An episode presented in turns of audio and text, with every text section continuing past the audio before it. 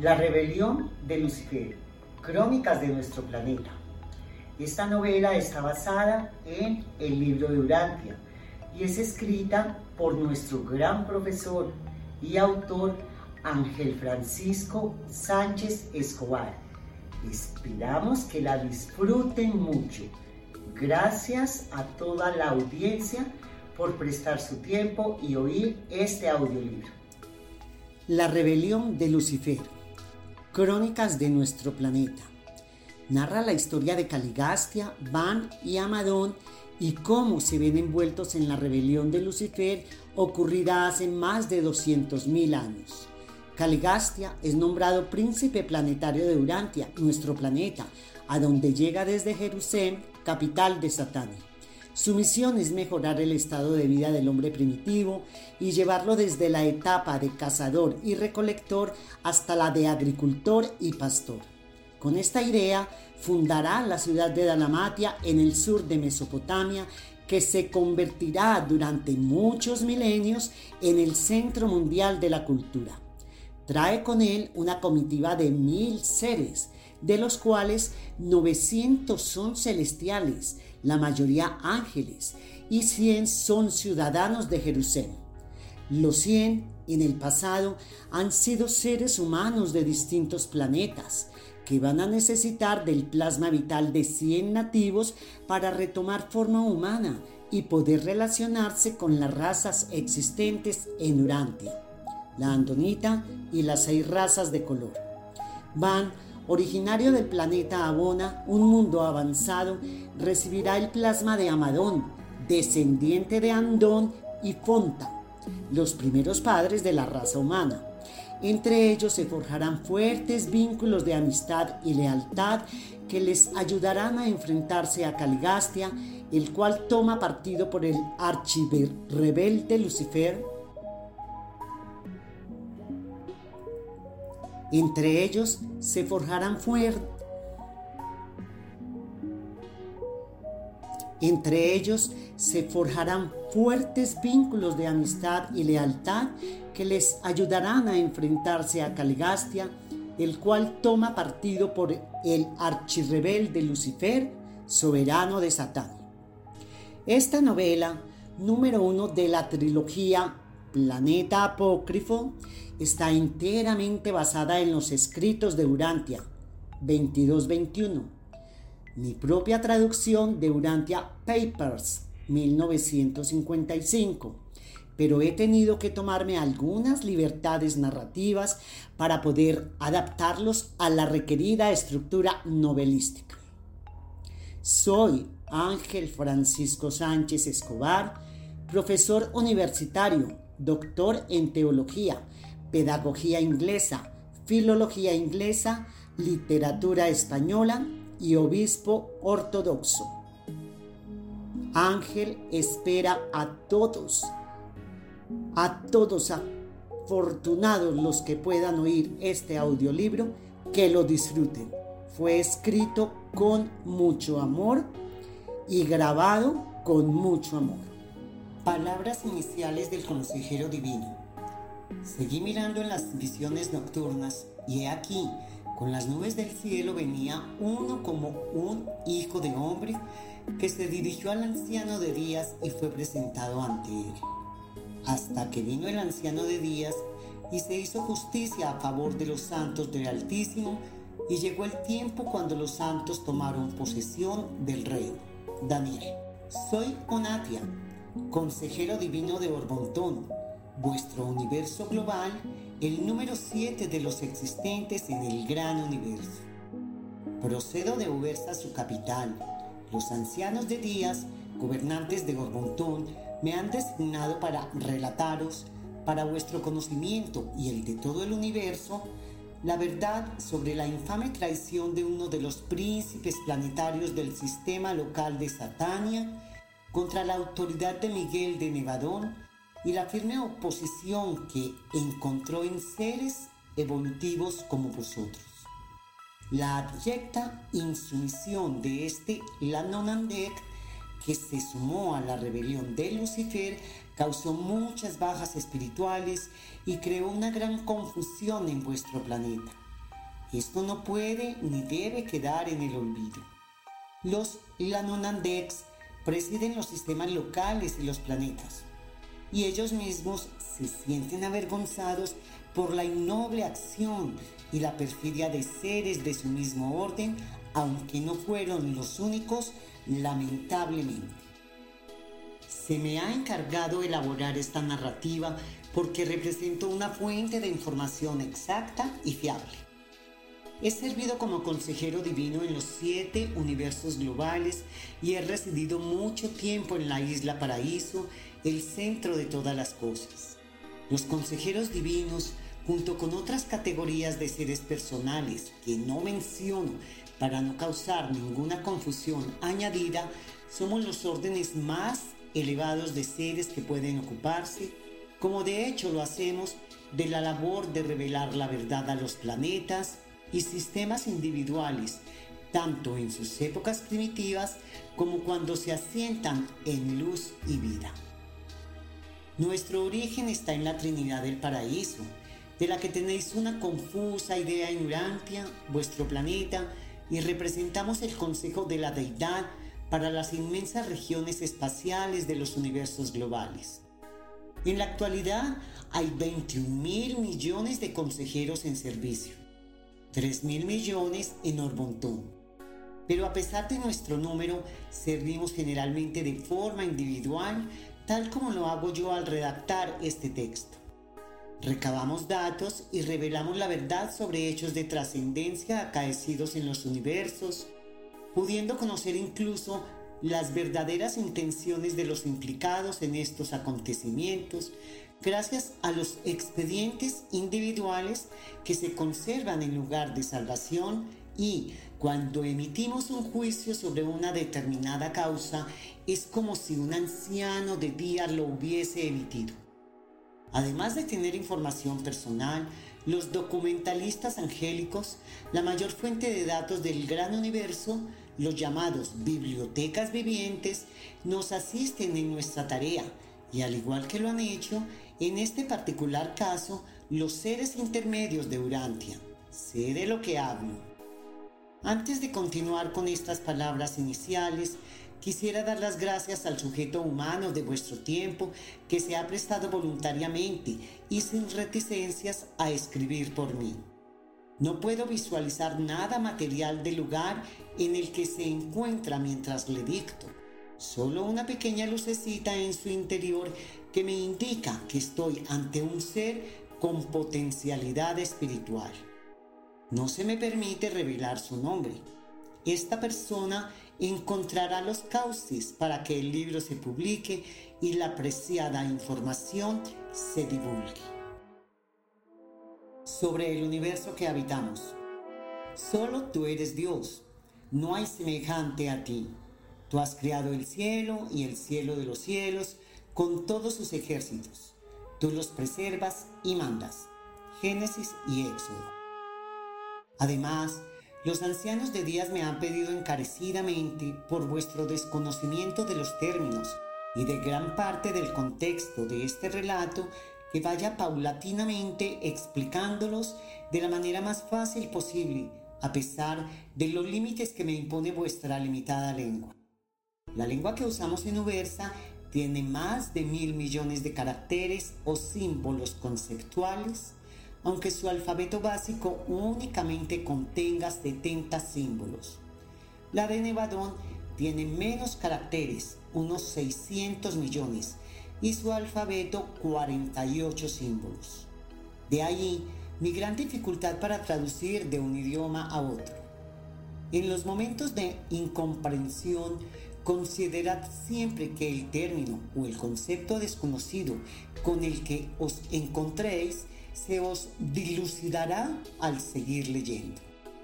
Para facilitar la lectura también usaremos nombres que os sean familiares, ya que el original sería imposible de traducir en vuestra lengua y mucho más pronunciarlo.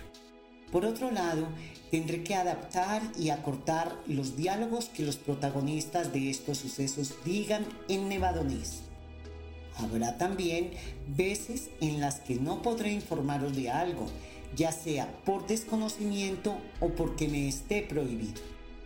Si bien en los momentos de desconcierto tener siempre presente una gran verdad, que la totalidad de los innumerables sistemas planetarios se hicieron para que con el tiempo los habitaran muy distintos tipos de criaturas inteligentes, de seres que pudieran conocer a Dios, recibir su afecto divino y amarle a su vez. El universo del universo es la obra de Dios y la morada de sus diversas criaturas. Aquí tenéis un esbozo inicial de este inconmensurable universo. En vuestros textos sagrados, a los que aludiré a menudo, se emplea una bella metáfora, el cielo de los cielos.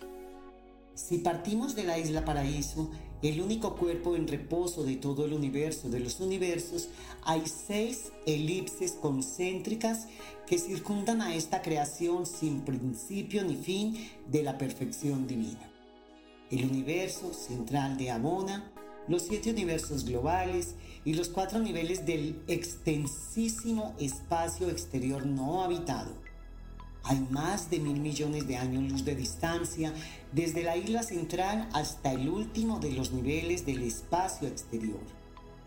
Aunque no es mi deseo abrumaros con números, sí quiero que tengáis una idea de la casi inabarcable extensión de uno solo de los universos globales. Vuestro planeta es uno más del billón de planetas habitados o por habitar de Orbontón el último de los universos globales creados cuyo centro es la Vía Láctea. Por su inmensidad y para su mejor administración, estos macrouniversos están, a su vez, divididos de mayor a menor en sectores mayores y menores, universos locales, constelaciones, sistemas locales y planetas cada cual con sus sedes centrales y distintos gobernantes junto a otros órdenes de seres que les asisten. En este momento, baste saber que formáis parte del sistema local de Satania, uno de los 100 de los que consta vuestra constelación de Norlateadec, parte al mismo tiempo de las 100 constelaciones que componen vuestro universo local de Nevadón. 100 constelaciones conforman a su vez un universo local. El vuestro se llama Nevadón. Cercanos a Satania están los sistemas de Sanmatia, Asuntia, Porogia, Sortoria, Rantulia y Glantonia. Los sistemas de Norlatiadec difieren en muchos aspectos, pero todos ellos son evolutivos y progresivos. El centro de vuestro sistema es una enorme isla oscura del espacio situada no lejos de Jerusalén, su capital. Es importante que os forméis primero una idea aproximada de la constitución física y de la organización material del universo global, porque así estaréis mejor preparados para captar el significado de la maravillosa organización estipulada para su gobierno espiritual y para el avance de las criaturas de voluntad que moran en las miriadas de planetas habitados esparcidos por los universos del espacio. Nada en la organización del universo ha sucedido al azar. Hay una dirección inteligente tanto de las fuerzas físicas como de las espirituales y la presencia de la gravedad universal obra por todos lados con poder majestuoso y armonía perfecta. Todo esto sería negado por Lucifer y otros Lanonandets. El universo de los universos alberga criaturas que controlan la potencia.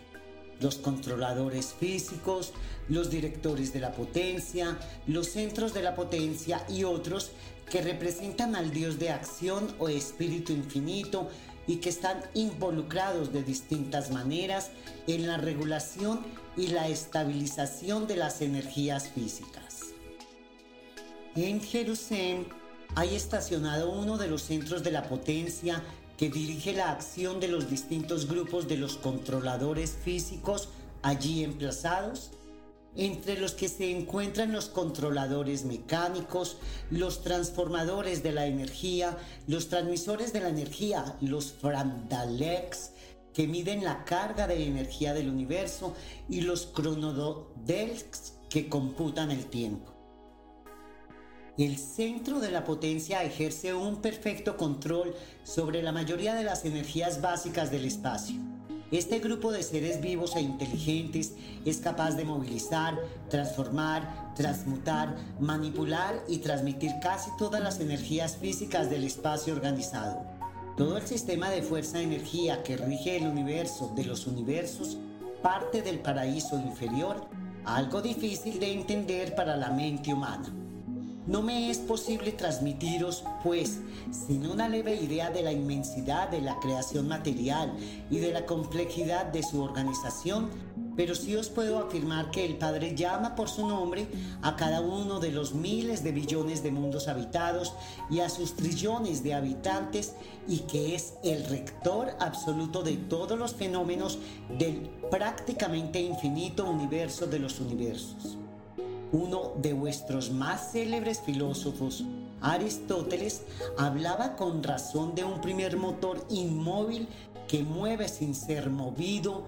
La conciencia cósmica conlleva el reconocimiento de una causa primera, la sola y única realidad incausable. Capítulo primero. Jerusalén, capital de Satania. Punto 1. Caligastia, la nonandec secundario su inusual interés por un planeta decimal. Del Señor es la tierra y su plenitud. Quita reyes y pone reyes. Los altísimos gobiernan los reinos de los hombres. Salmos, Daniel, Corintios.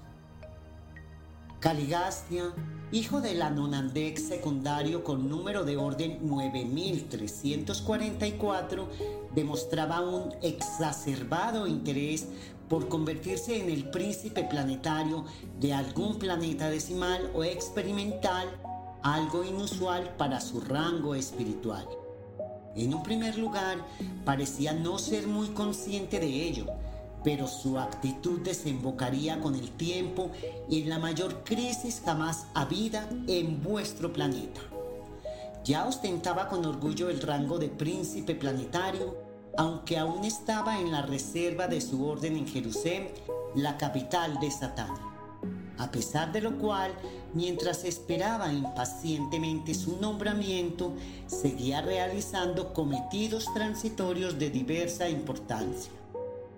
A Caligastia le hubiese gustado haber podido elegir él mismo su propio destino, pero aquello no era posible en un universo ordenado y divinamente jerarquizado. Hacía muchos milenios que los Melquisedecs de Nevadón, mediante pruebas y evaluaciones, habían incluso seleccionado de entre los 12 millones de seres de su orden de filiación a los que se convertirían en lanonandex primarios o soberanos de los sistemas, en secundarios o príncipes planetarios y en terciarios que actuaban en diversas capacidades ya fuera como asistentes, mensajeros, custodios, comisionados u observadores. Y a él se le había designado como príncipe planetario. Todo su mundo estaba planeado para bien del universo. Cientos de veces se había imaginado Caligastia en algún planeta dirigiendo libremente el rumbo de millones de seres primitivos y no se veía solo, sino con Daligastia, también la Nonandek secundario y Abadón, la Nonandek terciario, compañeros inseparables desde su paso por los mundos Melquisedecs. Confiaba plenamente en ellos. Daligastia, también a la espera de destino, le había dado algunos buenos consejos. Tienes que tener paciencia y aprender a confiar en los designios de tus superiores, o al menos no demostrar ese permanente desasosiego. Es contrario a las leyes de nuestro universo y al talante de nuestro orden de filiación. Quizá sea eso lo que hace que los altísimos de Norlatiadec no acaben de concederte el nombramiento que esperas. Pero llevo aguardándolo miles de años, le contestaba él. Cuando surgían estas conversaciones en presencia de Abadón, él solía guardar silencio, comprendiendo a ambas partes. Los seres espirituales de Satania se comunicaban comúnmente en la lengua de Nevadón. Sus mismos compañeros le habían notado algo distante y se habían extrañado de su conducta, muchas veces atormentada. Efectivamente, había algo en el carácter de Caligastia, a pesar de su gran brillantez, que hacía que los altísimos estuviesen reticentes para asignarle a un planeta. Eran bien conscientes de que en Nevadón más de 700 hijos Lanonandex se habían rebelado hasta ese momento contra el gobierno de su propio creador, Miguel de Nevadón. Caligastia se percataba de algo de esto porque observaba cómo otros compañeros en la reserva de su mismo rango habían sido ya destinados a otros planetas, algunos a mundos decimales, y aquello le indignaba. Los Melquisedecs, sus facultades y sus actuaciones en caso de emergencia. Melquisedec significa primeramente rey de justicia y también rey de Salem, esto es, rey de paz. Nada se sabe de su padre, ni de su madre, ni de sus antepasados, ni tampoco del principio y fin de su vida. Hebreos. Los Lanonandex habían sido los primeros en estudiar en las facultades de los Melquisedecs con vista a su clasificación en las tres distintas categorías de su orden. Sin duda, Caligastia había sido un estudiante destacado. Era hábil y de una inteligencia poco común, pero con cierta tendencia a poner en cuestión las enseñanzas de sus profesores como figuraba en los registros de la universidad. De todos modos, su mente privilegiada y su buena disposición a realizar las tareas más complejas, le habían granjeado el favor y el visto bueno de sus profesores, incluso pasando por alto esos insólitos defectos de carácter. Al orden de los Lanonandex también se les llamaba hijos descendientes de Dios o hijos de Dios de los universos locales, denominación que compartían con los mismos Melquisedecs y con los Borondadex o Altísimos, ambos de mayor rango que ellos. Posteriormente, la Universidad de Melquisedec, como así se llamaba al conjunto de 490 esferas entre satélites y subsatélites que rodeaban lugar de salvación, se había convertido en un enorme campo de prácticas para otras creaciones cercanas y estaban atestadas de visitantes estudiantiles y observadores de otros mundos.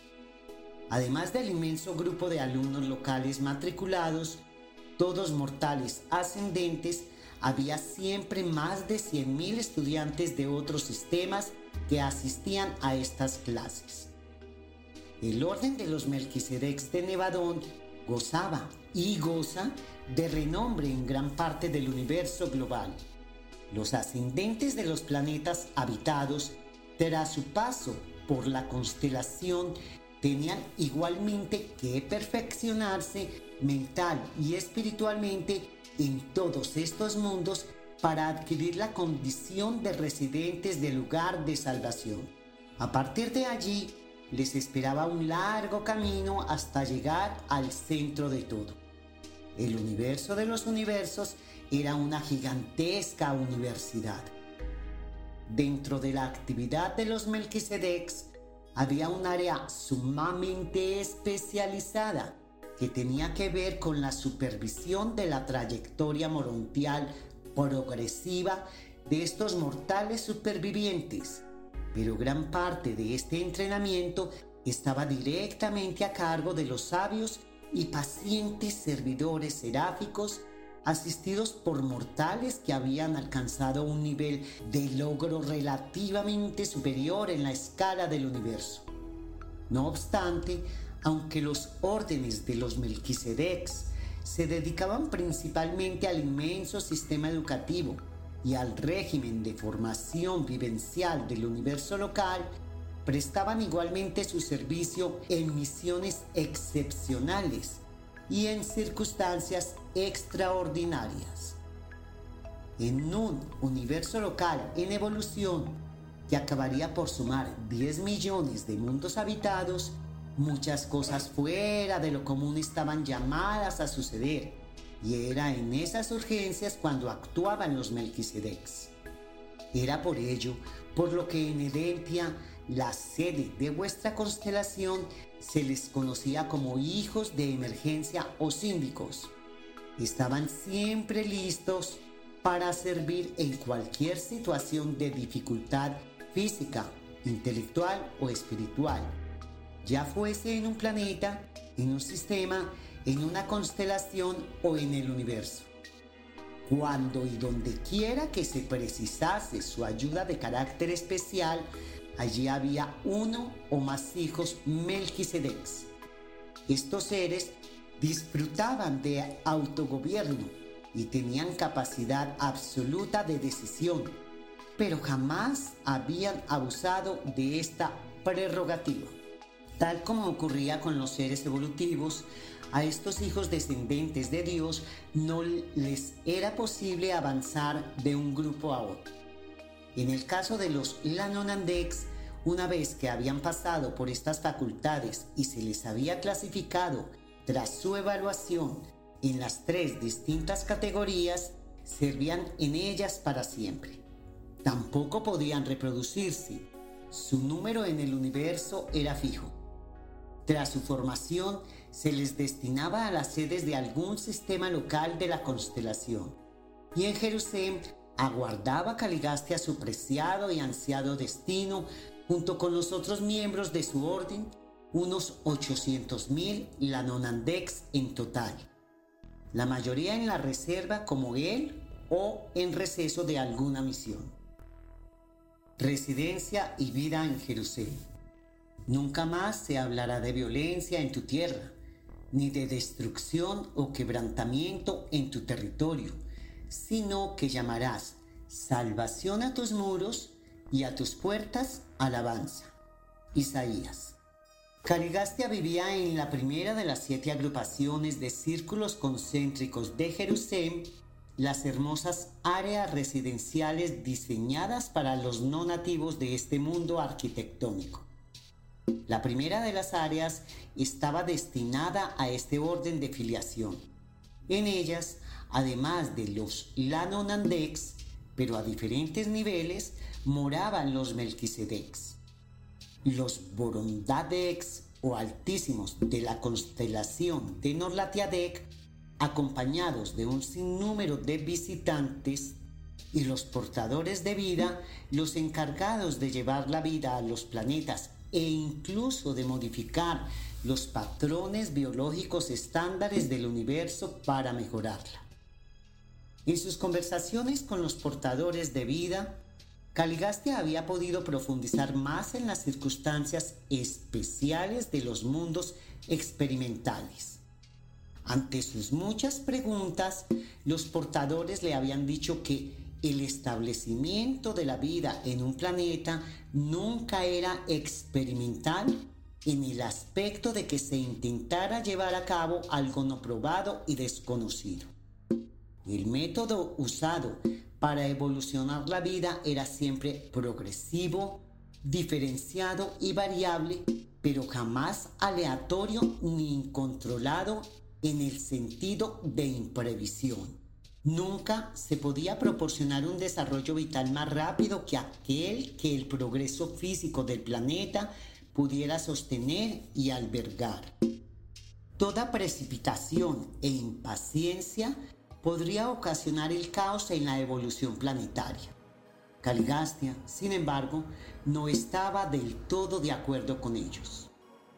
En otras agrupaciones de círculos diferentes residían los ángeles, las estrellas vespertinas y los arcángeles, los distintos órdenes de los controladores físicos y los supervisores de la potencia morontial a los que los humanos no podían tener acceso, los mortales ascendentes los artesanos celestiales y los finalizadores.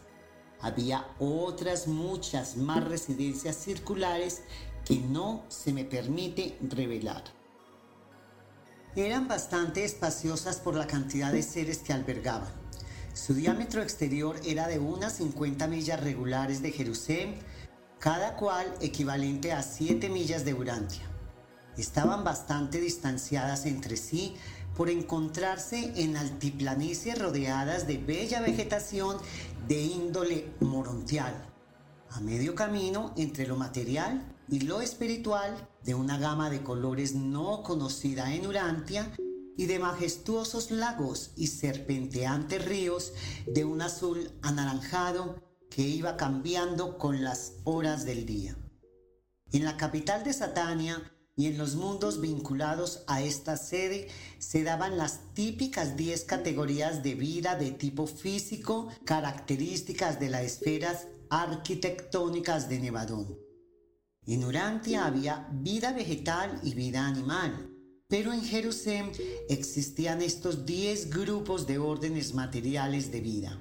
Si pudieseis contemplaros, rápidamente clasificaríais a las tres primeras de vegetales y a las tres últimas de animales, pero seríais manifiestamente incapaces de comprender la naturaleza de cuatro grupos intermedios de fértiles y fascinantes formas de vida. Incluso la vida ostensiblemente animal era muy distinta a la de los mundos evolutivos, tan distinta que resultaría del todo imposible que la mente de los mortales pudiese percibir el carácter único y el temperamento cariñoso de las criaturas sin habla. Vuestra imaginación sería incapaz de concebir las miles y miles de criaturas vivas que allí había. Toda la creación animal era de un orden enteramente diferente al de las toscas especies animales de los planetas evolutivos. Esta vida animal era, por otro lado, muy inteligente y delicadamente servicial, y todas las diversas especies eran sorprendentemente dóciles y amigables.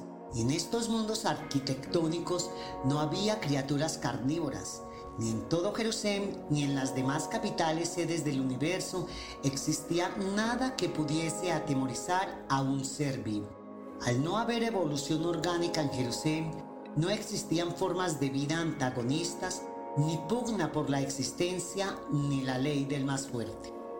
Había más bien una adaptación creativa que prefiguraba la belleza, la armonía y la perfección de los mundos eternos del universo central y divino. Y en toda esta perfección existía el más asombroso encaje entre la vida física y la morontial, que los artesanos celestiales y sus colaboradores combinaban de manera artística. Había muchos caminos empedrados de un material levemente flexible entre la frondosa arboleda que servían a los habitantes de los círculos para deambular en soledad o acompañados y meditar o adorar al Creador. Caligastia solía desplazarse por estas áreas verdes cuidadas por los espornagias, los artísticos jardineros y paisajistas de los espacios abiertos de Jerusalén. Si bien los ojos del príncipe planetario, acostumbrados a la morontia y su carácter obsesivo, no le permitían disfrutar del entorno. Pero existían otros edificios en Jerusalén con diferente arquitectura. Había cuadrados que eran las áreas ejecutivas y administrativas del sistema rectángulos o puntos de encuentro de la vida nativa, como los hijos materiales o los espornagias, y triángulos o áreas locales o administrativas de Jerusalén. Esta distribución era común a muchas otras sedes de los sistemas de Nevadón. Eran los hijos creadores los que decidían estas cuestiones, y Miguel de Nevadón lo había dispuesto así. Todas las esferas arquitectónicas doblaban el número de elementos físicos a los planetas evolutivos. Al tener 100 de tales elementos, estos mundos hechos a medida no solo poseían abundancia de metales pesados y cristales, sino que asimismo tenían exactamente 100 formas de una singular composición energética llamada material morontial. Los controladores físicos y los supervisores de la potencia morontial eran capaces de modificar las rotaciones de las unidades primarias de la materia y de transformar al mismo tiempo tales combinaciones energéticas de modo que podían crear esta nueva sustancia. Caligastia conocía bien las características físicas de los mundos seres y casi mucho más la de los mundos evolutivos pero prestaba poca atención a su singularidad. Su estado de ánimo no se lo permitía. Mundos habitados. Urantia, un planeta experimental. Un solo Dios y Padre de todos, el cual es sobre todos y por todos y en todos. Efesios. En aquel momento había en Satania 607 mundos habitados, muchos todavía en estado incipiente de evolución.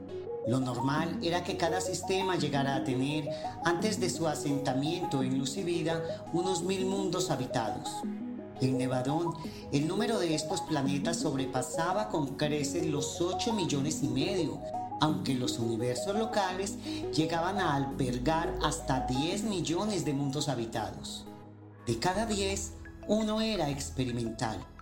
Y Caligastia deseaba llegar a uno de estos mundos descubrir el desarrollo inesperado de las modificaciones que los portadores de vida habían implantado y aplicar en él el programa establecido de mejora de su civilización.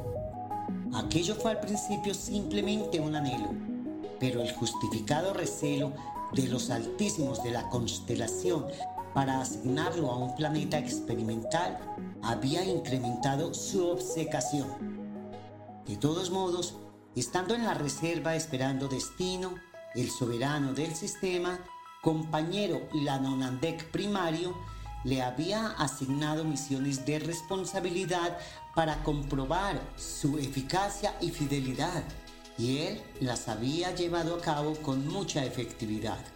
Por este mismo desaforado interés, Caligastia había adquirido un conocimiento muy profundo de las etapas evolutivas por las que pasaban los mundos primitivos, no solamente los de Orbontón, su universo global, sino de manera extraordinaria los de los otros seis universos globales. Se había desplazado muchos miles de años luz como parte de su entrenamiento. En Satania había visitado los 60 planetas decimales del sistema, algunos en estado aún incipiente de evolución en Urantia había estado dos veces. La primera hacía casi 900 millones de años como miembro del comité que había aprobado que el planeta fuese experimental y la segunda 500 mil años tras la primera manifestación de vida inteligente y volitiva justo en el nacimiento extraordinario de seis razas de color. Había podido hablar con los portadores de vida que le informaron de las particulares características de aquel mundo decimal. Incluso, como príncipe planetario, aún sin destino, había sugerido algunos métodos para aumentar el desarrollo mental y espiritual de aquellos pueblos, pero no había recibido demasiada atención. Los portadores habían captado su impaciencia. Sin duda, se encontraba preparado para la importante e ilusionante misión de ser el príncipe de uno de estos mundos, más que cualquiera de sus compañeros Lalonandex, como manifestaba a veces. Ningún superior podía negárselo, ni el padre de la constelación, ni el soberano del sistema de Satania de aquel momento, el antecesor de Lucifer. Los soberanos de los sistemas rotaban cada 10.000 años del tiempo de Jerusalén. Cada año era tres veces el de Urantia. Quizás todo el empecinamiento de este príncipe planetario y las consecuencias que podrían derivarse de su comportamiento resultaban extraños en un ser de rango espiritual como él, pero, como todos los seres de voluntad, disponía de completa libertad de albedrío. Los Lanonandex Al igual que otros órdenes de seres, nacidos de la conjunción de un hijo creador y de su acompañante y colaboradora, una hija creativa, obraban como gobernantes de menor rango. La esfera de acción de los hijos creadores se extendía desde los consejos supremos, localizados en las sedes de los universos locales, hasta los padres de las constelaciones y los soberanos de los sistemas locales, y de ahí a los príncipes planetarios que presidían los planetas habitados. El Padre gobernaba en los universos locales a través de estos hijos creadores, lo mismo que lo hacía en los universos globales a través de los ancianos de días. En la escala descendente organizativa de los universos existía una cadena ininterrumpida de gobernantes que acababa en estos príncipes planetarios, los gobernantes de los cruciales destinos de las esferas evolutivas. Un fallo de estos pondría en riesgo toda una civilización humana. Y era cierto que muchas veces parecía que los mandatos del Padre de los cielos no se llevaban a cabo, pero en la dirección y el destino de un planeta, el plan divino siempre prevalecía. Creación del universo local. Vida inteligente en Urantia. Hubo un gran combate en los cielos. Miguel y sus ángeles lucharon contra el dragón. También el dragón y sus ángeles combatieron, pero no prevalecieron y no hubo ya lugar en el cielo para ellos. Apocalipsis. Miguel de Nevadón un hijo del paraíso, era el Padre creador del universo local y de todos sus órdenes de vida. En primera instancia, los universos locales se creaban físicamente mediante la intervención de los centros de la potencia y de los controladores físicos cuando ya la energía emergente del universo global al que pertenecían se hacía sensible a la gravedad local. Estos seres que acudían a los universos una vez que los organizadores de la Fuerza del Paraíso daban inicio a las nebulosas espirales y a otras formas de nebulosas, asumían toda la responsabilidad de dirigir la evolución física de generaciones futuras de descendientes estelares y planetarios. Los organizadores de la fuerza modificaban la carga fuerza del espacio transformándola en sistemas de energía sensibles a la atracción de la gravedad del paraíso. Tras ello, los hijos creadores paradisiacos, como era Miguel, confundido en vuestro planeta con un arcángel, materializaban la energía y creaban en coordinación con las hijas creativas los mundos arquitecturales o sedes de los universos locales, de las constelaciones y de los sistemas locales que servirían de morada a una extraordinaria cantidad de seres espirituales. Estos mundos arquitecturales, mundos creados prácticamente perfectos, también servirían de formación para los supervivientes mortales. Posteriormente, daban origen a los planetas evolutivos, moradas de los humanos. Todo esto estaba dentro del misericordioso y justo plan de supervivencia de los ascendentes mortales del que Caligastia era plenamente consciente. Los centros de la potencia y los controladores físicos se quedaban para siempre al servicio del mantenimiento de los universos. El universo local de Nevadón había empezado a tomar forma hacia unos 875 mil millones de años a partir de Andronover y de otras nebulosas, y el primer acto de creación física ocurrido en este universo local consistió en la organización del mundo, sede o esfera arquitectónica del lugar de salvación con sus 10 satélites y sus 49 subsatélites. Desde el momento en el que comenzaron a actuar los centros de la potencia y los controladores físicos hasta la llegada del personal asistente a las esferas del lugar de salvación, transcurrirían algo más de mil millones de años del presente tiempo planetario en Urantia.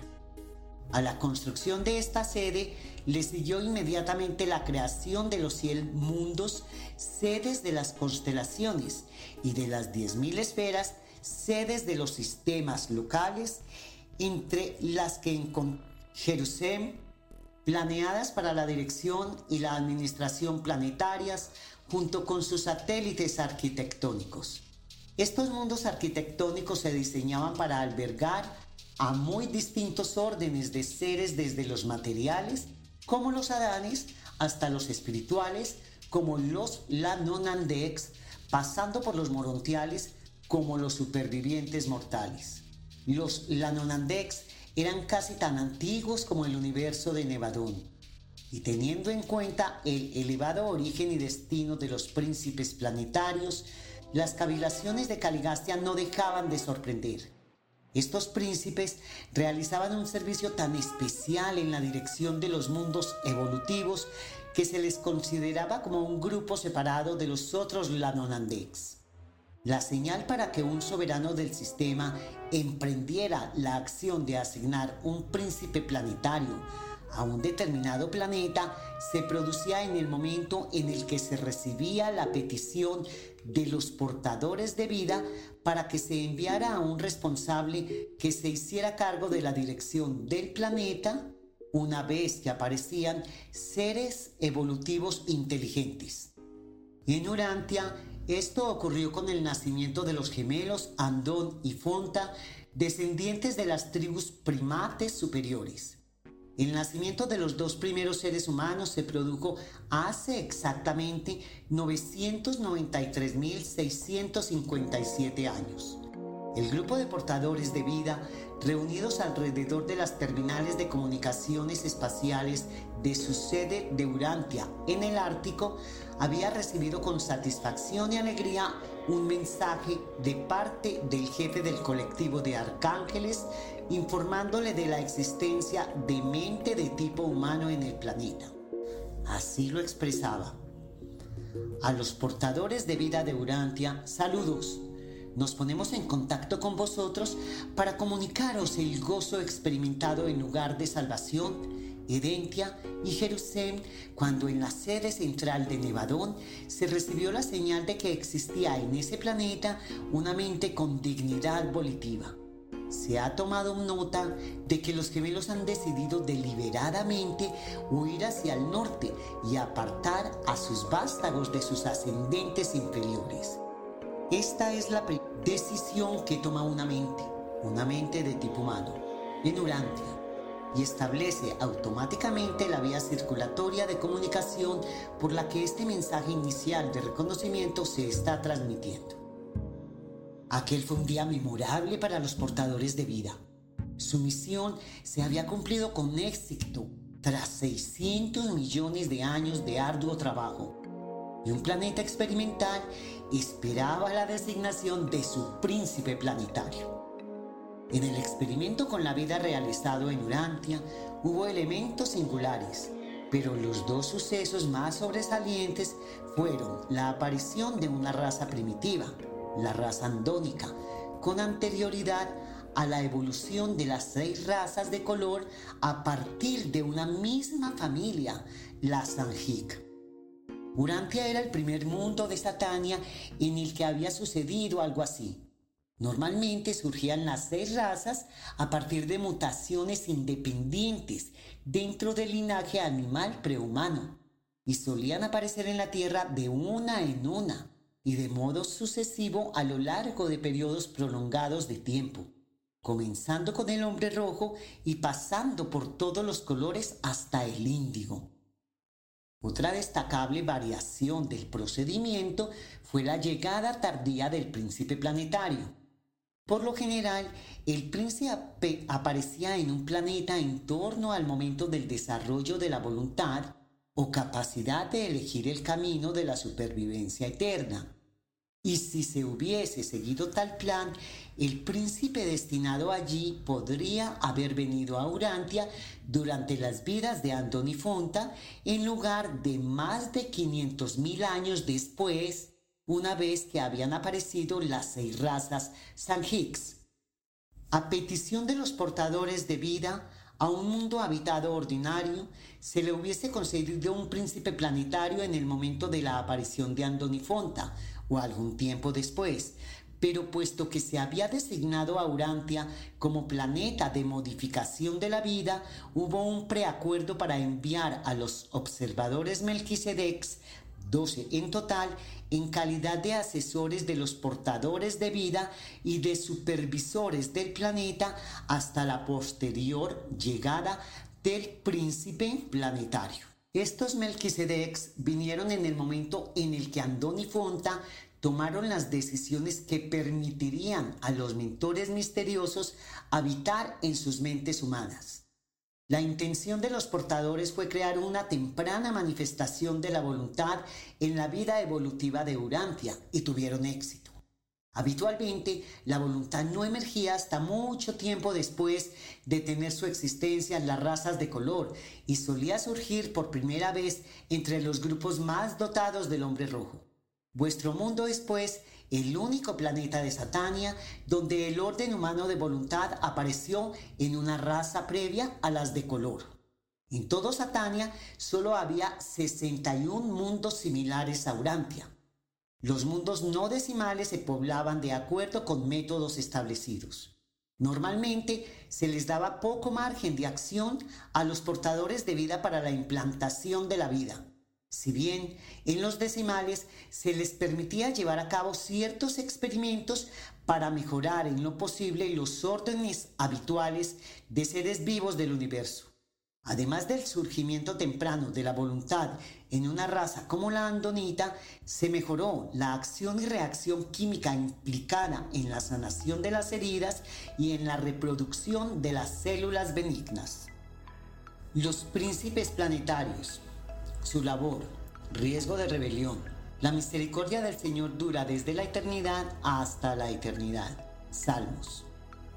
El príncipe planetario y sus hermanos asistentes constituyen el mayor acercamiento personal de la divinidad a las humildes criaturas del tiempo y del espacio. Aunque del mismo orden, la Nonandek son más cercanos a los mortales que los soberanos de los sistemas. Esto estaba dispuesto así por los hijos creadores y las hijas creativas, porque se trata de que fuesen de manera innata misericordiosos y comprensivos ante los problemas y las dificultades planetarias. Si bien todo este esfuerzo por proporcionar a los mundos evolutivos un gobierno solidario implicaba una mayor probabilidad de que estos seres pudieran dejarse seducir por la exaltación de su propia mente por encima de la voluntad de los gobernantes supremos. Al estar totalmente solos, estos hijos Lanonandex estaban sometidos a duras pruebas y Nevadón, desgraciadamente, había sufrido ya varias rebeliones. En la creación de los soberanos de los sistemas y de los príncipes planetarios se producía la manifestación personal de un concepto que se había ido distanciando cada vez más del Padre Universal y del Hijo Eterno, y existía el riesgo creciente de que se perdiera el sentido de las proporciones respecto a su propia importancia, además de una mayor incapacidad de comprender verdaderamente los valores y las relaciones de los numerosos órdenes de seres divinos y de su gradación jerárquica.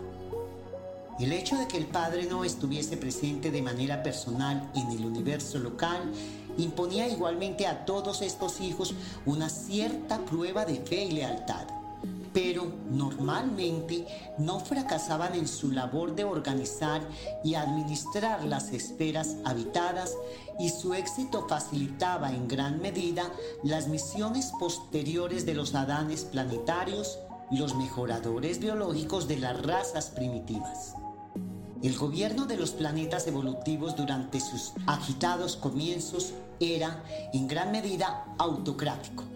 Los príncipes planetarios organizaban grupos especiales de asistentes a partir del colectivo de ayudantes planetarios que les acompañaba. Normalmente se rodeaban de un Consejo Supremo para ayudarles en la administración de los asuntos planetarios. Un príncipe planetario también podía tener como asistente a uno o más miembros del tercer orden de su propio grupo de filiación y a veces, en ciertos mundos, a un compañero de su mismo rango, aún la Nonandex secundario. Por otro lado, los mundos evolutivos igualmente disponían de tribunales de justicia presididos por un miembro de la comitiva personal del príncipe. La designación definitiva de los príncipes planetarios dependía exclusivamente de los Borondadex, que elegían mediante un concienzudo estudio el tipo de planeta pertinente para el príncipe planetario en cuestión. Por ello, les sorprendía la petición especial y continuada de Caligastia de ir a un planeta de modificación de la vida. Si bien, por otro lado, Caligastia poseía experiencia en la administración de los asuntos del universo local de Nevadón y Quiniral y durante eras posteriores en la gestión del sistema local de Satania en particular.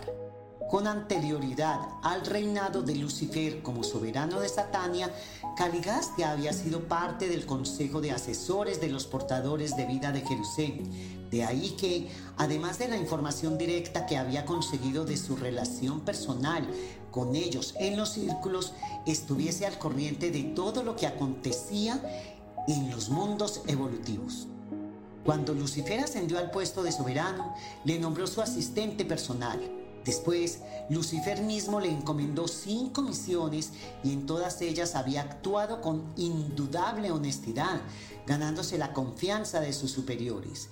Por ello, Calgastia no comprendía las dudas que su nombramiento incitaba, desconociendo que estas mismas dudas eran las propias causantes. Contaba con el consentimiento del soberano, pero cada vez que su solicitud se sometía a la aprobación de los Altísimos, nunca llegaba a lograr su conformidad, ni siquiera para ser destinado a un mundo evolutivo cualquiera. Tres veces espaciadas en cientos de años, se las habían negado. Con ello su terquedad e insatisfacción hacia sus superiores crecían cada vez más. No obstante, siguiendo las sugerencias de Daligastia, decidió apartar cualquier pensamiento y actitud de su mente que pudiera ser reflejo de esta insatisfacción. Se acercó más a sus hermanos Lanonandex y a los otros hijos de los sistemas locales y se dedicó a llevar a cabo sus responsabilidades con incluso mayor lealtad hacia los gobernantes del universo apartó temporalmente toda incipiente maleficencia de su persona. La impaciencia se convirtió en conformidad ante la espera y jugó con la condición misericordiosa de sus superiores. Nombramiento procedente de la constelación, traslado al anfiteatro de Jerusalén. También vi como un mar de vidrio mezclado con fuego.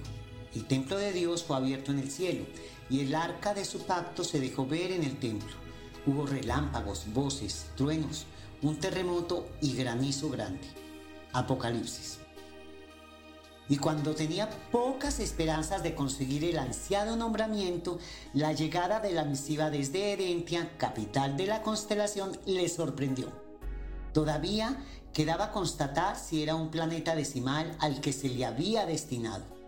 El mensaje llegaría justo al mediodía por las vías regulares para estos casos a uno de los tres centros de transmisiones y recepción del Jerusalén. Se recibiría a través del mar de vidrio, lugar también usado como pista de aterrizaje por los miles de serafines de transporte que llegaban a Jerusalén desde distintos puntos del universo. Los informes espaciales se solían recibir a esa hora del día. Los ángeles transportadores partían a medianoche, pero no desde el mar de cristal, sino desde el gigantesco monte Serafín, perceptible desde gran parte de la capital. Caligastia había recibido una notificación previa en su residencia de Jerusalén, en las zonas de los círculos, a través de Lucifer, el soberano del sistema. Los seres espirituales tenían un mecanismo sensorial innato que les permitía recibir mensajes a nivel planetario. Caligastia tenía que recoger la misiva de los Altísimos en el inmenso anfiteatro de comunicaciones donde se recibían todos los mensajes importantes, ya fuesen de Nevadón, de Edentia o de algún planeta. Lucifer había dispuesto, como era común en ocasiones de tanta trascendencia, que todos los Lanonandex que se encontrasen en Jerusalén se congregasen allí.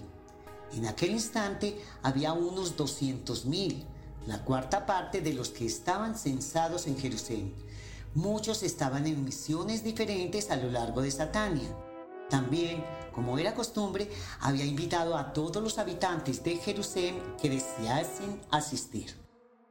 El anfiteatro que circundaba el mar de vidrio estaba construido con materiales resplandecientes, en su mayor parte desconocidos en Urantia, y era capaz de albergar a 5 mil millones de seres, tanto espirituales como materiales o morontiales. Había más de 10 mil millones de seres censados en Jerusalén, pero solo la mitad solía estar en la esfera. La distracción preferida de este mundo arquitectónico era pasar su tiempo de ocio en esta estación receptora a fin de conocer todo lo que sucedía de relevancia en el universo. Y aquel importante nombramiento representaba una inmejorable oportunidad para acudir al anfiteatro. Todo se transmitía en directo y de forma tridimensional, a pesar de los años luz que podían mediar. En los mensajes provenientes de la constelación o del universo local, habitualmente se usaba la reflectividad, un mecanismo instantáneo de comunicación mediante palabras e imágenes independientes del tiempo y el espacio. Eran los econafines los que la proporcionaban. Aquella era la única actividad planetaria que no decaía durante la recesión de la luz a veces se aprovechaban estas multitudinarias congregaciones para informar de otros asuntos relevantes para los residentes en Satania. En los mensajes interplanetarios, cuando no se podía usar la reflectividad, eran los transmisores de la energía los que se encargaban de hacerlo a través de los terminales que los controladores mecánicos instalaban. Normalmente había cuatro de ellos emplazados en los distintos mundos. Aquí la transmisión no era instantánea porque depende de la distancia entre los planetas, pero no se dilataba más de un mes, mucho menos en condiciones especiales. Caligastia tenía que estar allí al día siguiente y decidió que Daligastia y Abadón le acompañaran en aquel momento tan importante para él. En agradecimiento a su amistad, les había asegurado que estarían juntos en el destino que se les adjudicase. El día en Satania era equivalente a tres días de tiempo de Urantia, menos una hora, cuatro minutos y quince segundos, correspondientes al tiempo de duración de la rotación axial de Jerusalén. Este mundo era 100 veces mayor que Urantia. A su vez, el año del sistema consistía en 100 días de tiempo de Jerusalén. Eran los cronodex mayores los que emitían las horas del sistema. A la hora que Caligastia se dirigió hacia la central de comunicaciones, la luz estaba en su cenit y la belleza natural de Jerusalén se apreciaba desde cada rincón del planeta. Si bien el futuro príncipe planetario estaba más centrado en lo que aquello significaba de cumplimiento de sus proyectos que no prestó atención al esplendoroso paisaje. Aunque Jerusalén recibía la tenue luz de algunos soles cercanos, no dependía de ellos como los planetas evolutivos para obtenerla, evitándose así las vicisitudes que ocasionaban las perturbaciones solares, ni se tenía que afrontar el problema de un sol en periodo de enfriamiento o moribundo. Realmente en Jerusalén no había ni días, ni noches, ni estaciones de calor y frío. La energía de Jerusalén estaba magníficamente regida por la experta dirección de los controladores físicos y circulaba por toda la esfera en canales segmentados. Se alimentaba directamente de las cargas energéticas del espacio. La resistencia natural al paso de estas energías por los canales físicos de conducción producía el calor necesario para crear la temperatura estable de esta esfera.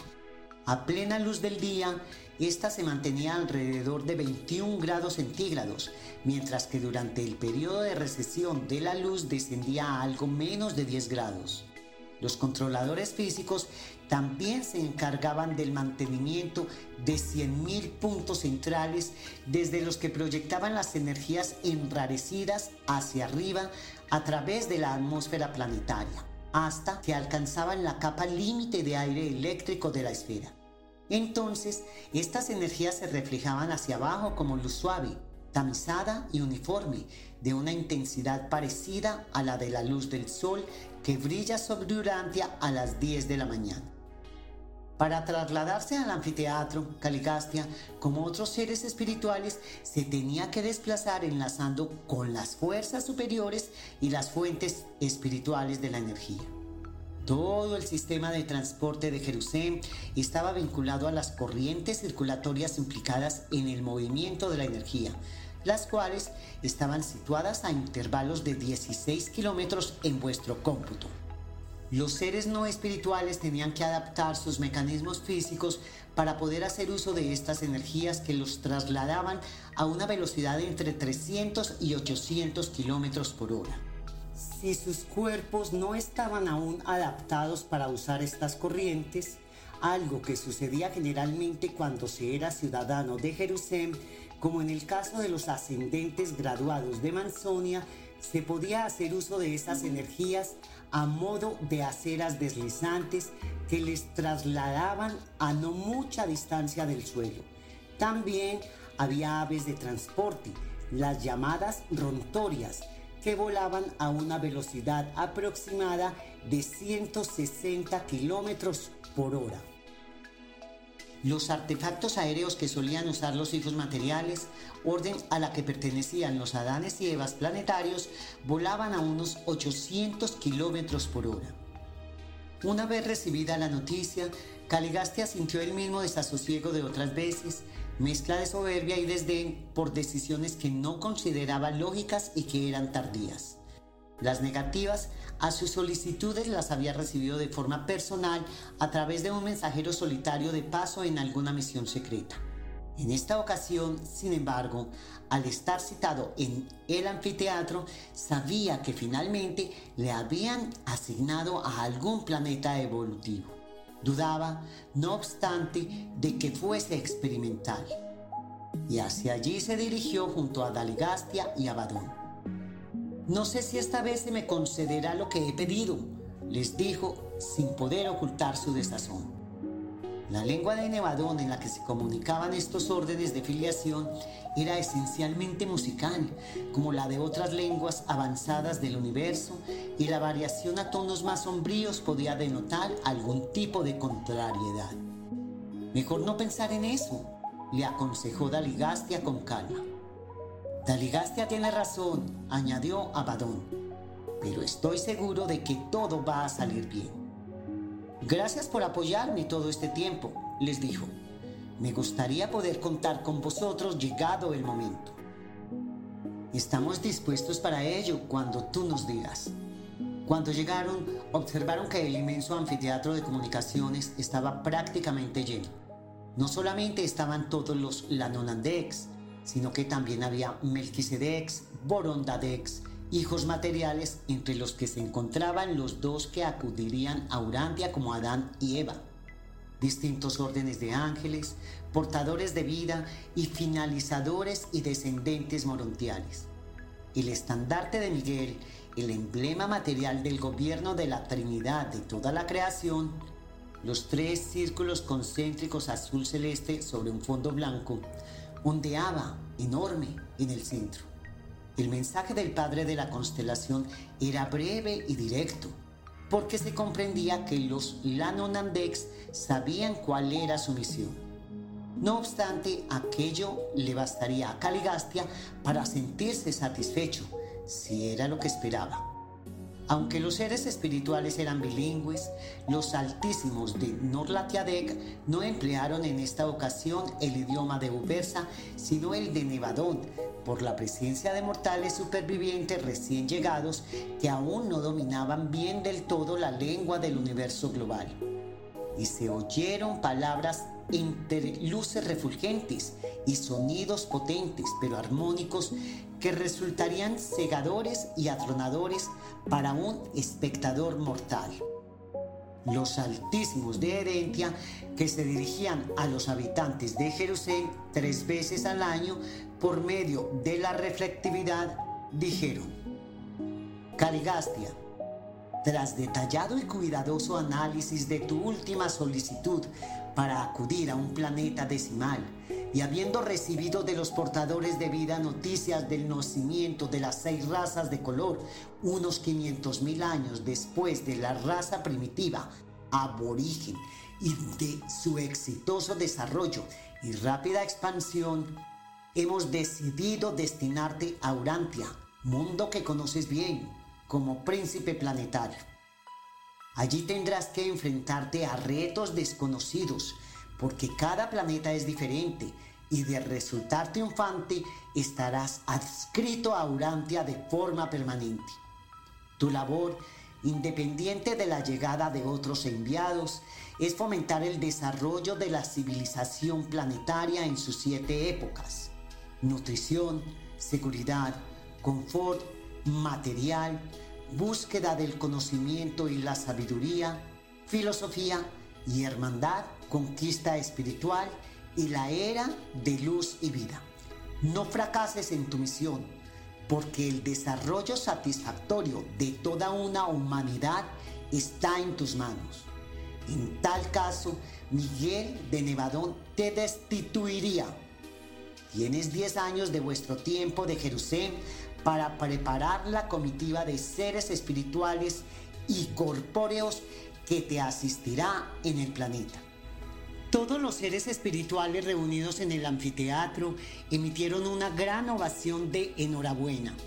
Lucifer, soberano de Satania, se acercó a felicitarlo personalmente. Conocía bien a Caligastia, pero no le importaba darle su autorización. En cierta manera, era muy parecido a él. A los soberanos de los sistemas se les solían encomendar grandes responsabilidades de gobierno, pero en vuestro universo tenían prerrogativas poco frecuentes y poderes personales extraordinariamente amplios. A pesar de ello, en toda la historia de Nevadón, tan solo en tres ocasiones habían sido estos mandatarios desleales. Caligastia sintió una emoción prácticamente humana al oír el mensaje de los Altísimos y la aclamación que sonó omnipresente en el gigantesco anfiteatro. Por fin había logrado sus propósitos. Miró a Daligastia y a Abadón confirmándole su promesa. El príncipe planetario iba a cambiar la belleza morontial y la gloria espiritual de Jerusalén por la frondosa belleza salvaje de un planeta primitivo, efectivamente ya conocido. Dos veces lo había visitado ya. Ahora sí, miró al cielo desde el anfiteatro y pudo contemplar en su camino de rotación alrededor de la sede a cuatro de los siete satélites de Jerusalén y a sus subsatélites. Pero no miraba la armónica belleza y simetría de estas figuras espaciales. Realmente indagaba el firmamento algo más allá, buscando inútilmente a Urantia en la remota distancia. El príncipe planetario volvió satisfecho a su residencia. Conocía las circunstancias particulares que rodeaban a aquel planeta experimental. Su llegada 500.000 años más tarde de la aparición de la voluntad humana con la raza andonita, el nacimiento de las seis razas de color y la situación cultural, mental y espiritual de sus habitantes ya iba planeando la elección de su equipo que, como era costumbre, estaría integrado por una gran cantidad de cooperadores angélicos y por una multitud de otros seres espirituales no revelados y cuya misión era hacer progresar los intereses y promocionar el bienestar de las razas humanas. Pero desde vuestro punto de vista, el grupo más interesante de todos era el de los miembros corpóreos, en realidad morontiales, de la comitiva del príncipe, aludidos a veces como los 100 de Caligastia. Su inminente partida, la compleja preparación de los serafines de transporte. Miré y vi que venía del norte un viento huracanado y una gran nube, con un fuego envolvente, y alrededor de él un resplandor. En medio del fuego algo semejante al bronce refulgente, y en medio de todo vi la figura de cuatro seres vivientes. Esta era su apariencia. Había en ellos un parecido a seres humanos. Los seres vivientes corrían y regresaban a semejanza de relámpagos. Ezequiel.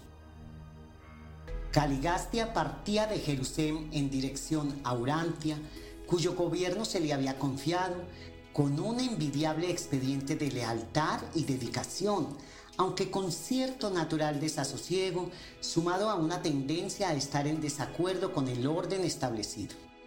No obstante, ningún príncipe planetario había emprendido jamás una andadura para ostentar el gobierno de un mundo con tan amplia experiencia previa ni con mejores perspectivas que las que poseía Caligastia en aquel memorable día hace algo más de medio millón de años.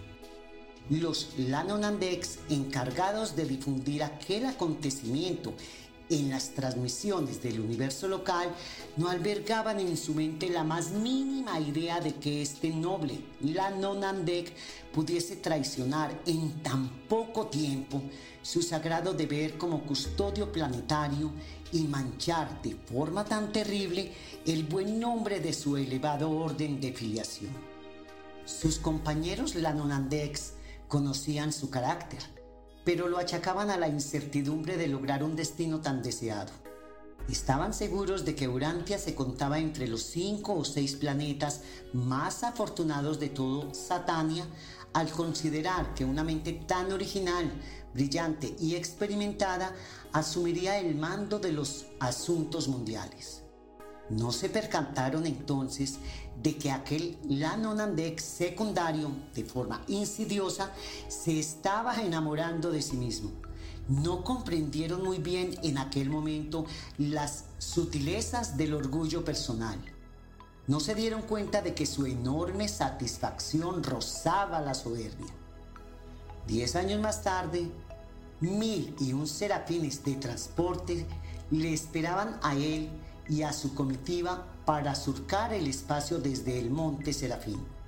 Su velocidad era tres veces la de la luz. Solo podían trasladar a un ser cada vez y nada material. Cuando los seres celestiales y morontiales se trasladaban de un mundo a otro envueltos en un serafín, tras identificarse de forma conveniente, se les inducía al sueño de tránsito o dormición. Entre tanto, el serafín de transporte se colocaba en posición horizontal. Mientras los escudos de energía estaban completamente abiertos, los asistentes seráficos depositaban hábilmente a los seres dormidos directamente encima del ángel transportador. Entonces los dos pares de escudos, tanto los superiores como los inferiores, se cerraban y se ajustaban perfectamente. Tras ello, Bajo la acción de los transformadores de la energía comenzaba una extraña metamorfosis a medida que el serafín se disponía a desplazarse por las corrientes energéticas del universo. En su apariencia exterior, el serafín se alargaba en ambos extremos y se cubría en tal grado de una rara luz de tonalidad ámbar que muy pronto se hacía imposible percibir a la persona que viajaba en él. Cuando todo estaba preparado para la salida, el jefe de transporte realizaba la inspección rutinaria. A continuación, anunciaba que el viajero estaba debidamente envuelto en el serafín, que las energías estaban reguladas, que el ángel estaba aislado de la aflicción y que todo estaba listo para su destellante partida. Dos de los controladores mecánicos ocupaban luego sus puestos. Llegado a este momento, el serafín de transporte adquiría una silueta casi transparente, vibrante, como la forma de un torpedo de refulgente luminosidad y salía disparado veloz como relámpago, dejando una estela de luz celestial hasta donde se extendía la capa atmosférica planetaria. En menos de 10 minutos, este maravilloso espectáculo se desvanecía, incluso ante la grandiosa visión de los ángeles. Estos serafines, mientras volaban de una esfera a otra, eran totalmente conscientes de su velocidad, dirección y paradero astronómico. No cruzaban el espacio como lo haría un proyectil inanimado. Podían pasar uno al lado de otro durante su vuelo espacial sin el menor riesgo de colisión eran perfectamente capaces de variar la velocidad de marcha y de alterar la dirección del vuelo e incluso de cambiar el destino si sus directores así se lo requerían en cualquiera de las intersecciones espaciales del universo. Usaban para desplazarse las tres líneas de energía distribuidas por el universo que podían anularse o acortarse a ciertas áreas en tiempos de crisis planetarias o misiones especiales. Existían numerosos tipos de seres, similares a los serafines, que eran capaces de surcar el espacio e, igualmente, de trasladar a otros seres que hubiesen sido preparados, pero no se os han revelado en Urantia. No, los ángeles transportadores no tenían alas como tantas veces se decía en vuestros antiguos textos, sino escudos de energía. A pesar de la distancia, solo tardarían tres días en llegar al planeta de los mares. De Jerusalén a Urantia existían ciertos atajos interestelares que lo permitían. Todos irían dormidos o en suspensión temporal de sus personas, inconscientemente absortos en la formidable aventura que tenían en mente vivir. Numeral 2. Van ascendente morontial. Su afán de perfección. Yo soy el Dios Todopoderoso. Anda delante de mí y sé perfecto. El que se cubre de luz como vestidura que extiende los cielos como una cortina. Génesis Salmos. Para los habitantes de Anova, el planeta de donde procedía Van, como para los mundos habitados y por habitar del gran universo, no había, ni habría, ni debía haber sino una meta, un incontenible anhelo, una aventura soñada en la eternidad de eternidades ser vosotros perfectos como yo soy perfecto. El universo de los universos es la obra de Dios, del Padre Universal, del Hacedor y Sostenedor Infinito y la morada de muy distintos tipos de criaturas inteligentes y de voluntad capaces de conocerle, de sentir su afecto divino y devolverle ese afecto a su vez. Desde estos mundos se emprendía el camino, el largo viaje al paraíso en busca del Dios Padre que habitaba la eternidad. Todos los peregrinos del tiempo, todos los supervivientes mortales como el mismo Van, se dejaban imbuir del fascinante afán de encontrarle, de comprender su naturaleza y aproximarse a él. Se trataba de una aspiración suprema, un único deseo ardiente, llegar a ser en su propia esfera de vida como lo era él en su círculo de infinitud. Era un mandato en amor y misericordia que multitudes de seres celestiales se encargaban de transmitir a través de los tiempos y del espacio, llegando hasta los más humildes planetas, hasta las modestas razas de origen animal. Ser perfecto era la meta de Van y la perseguía con ahínco. Con tenacidad había vencido oposiciones en el mundo evolutivo en el que nació y, tras su muerte como superviviente, seguiría enfrentándose a cualquier otra que pudiera surgir en los mundos arquitectónicos en los que tendría su formación. Quería aprovechar la oportunidad de alcanzar la perfección divina de abrirse como los inmensos mares interiores de su mundo se abrían por el oriente al cielo azul de un nuevo horizonte.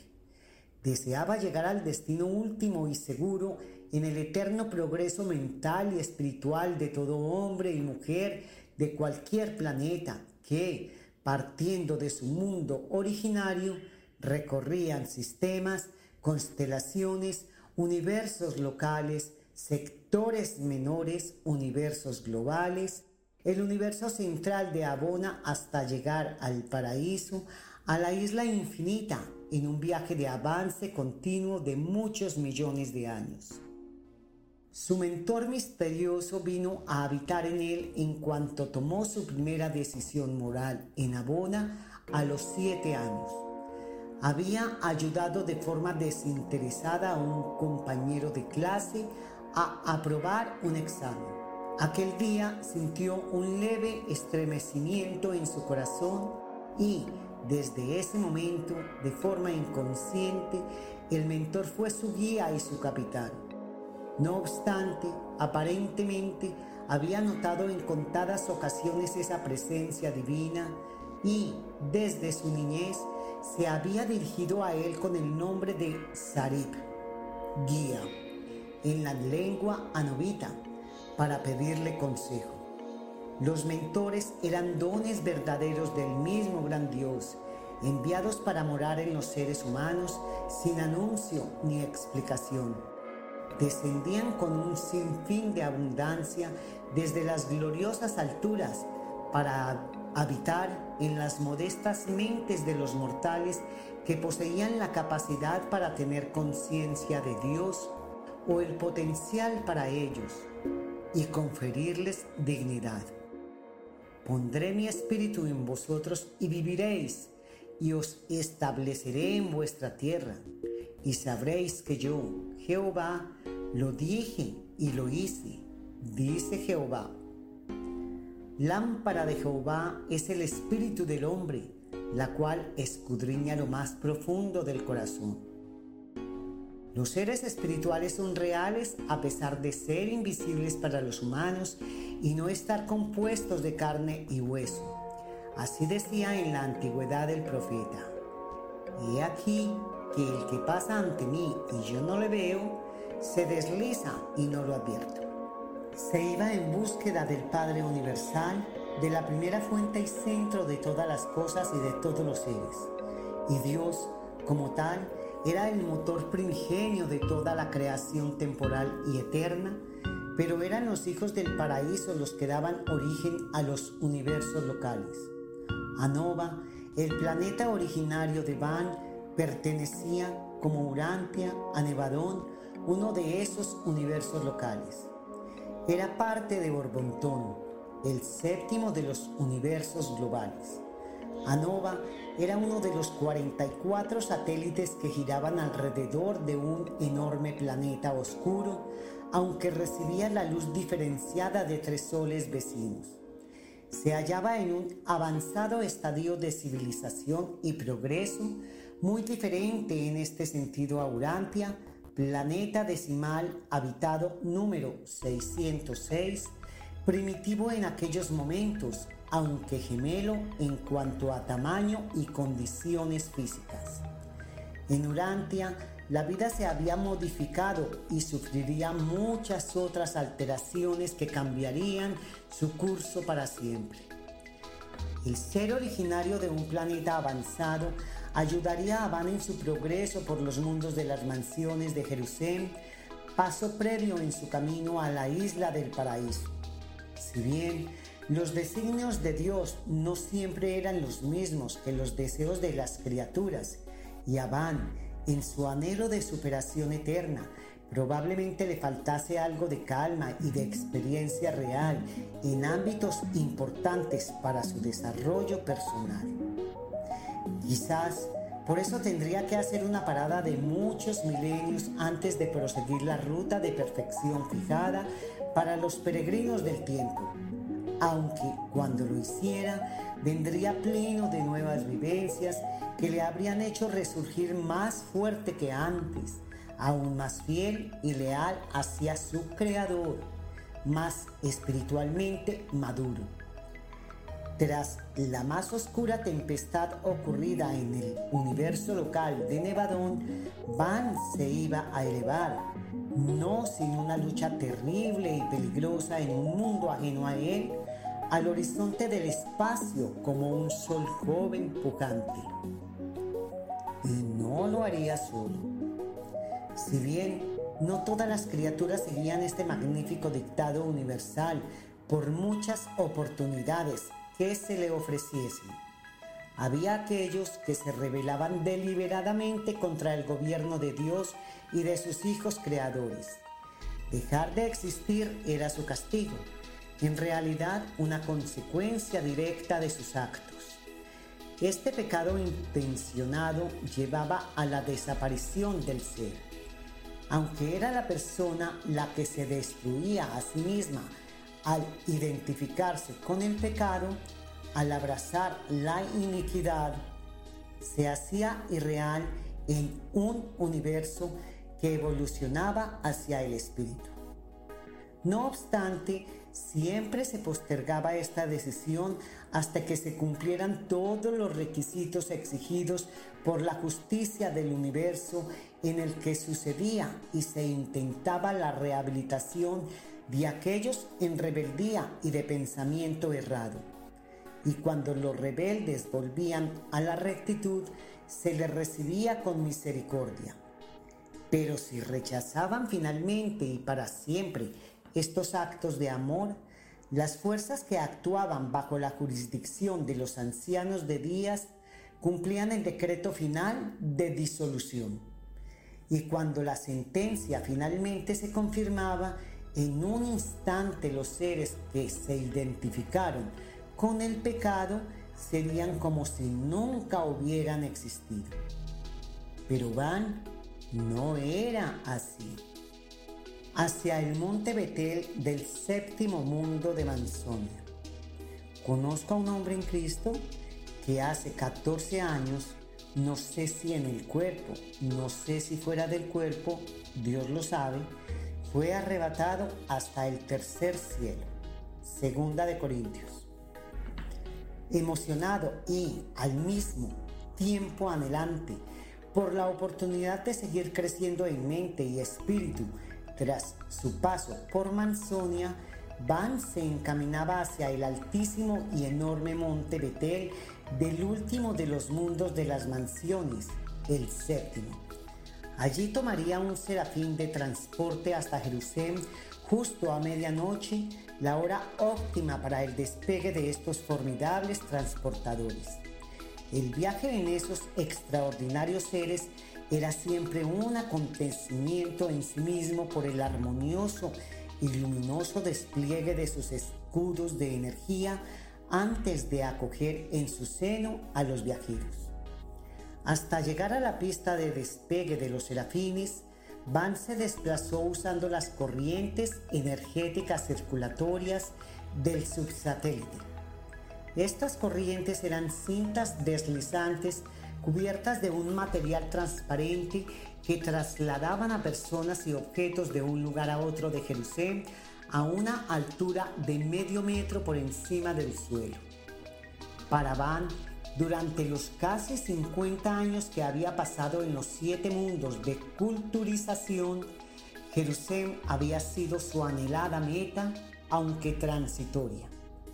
Tras su ciudadanía en la capital de Satania, tiempo que dedicaría a la reflexión y maduración de lo aprendido en Manzonia, al igual que al necesario esparcimiento, planeaba continuar hasta los destinos más inmediatos de Herentia y lugar de salvación, capitales respectivas de Norlatiadec y Nevadú.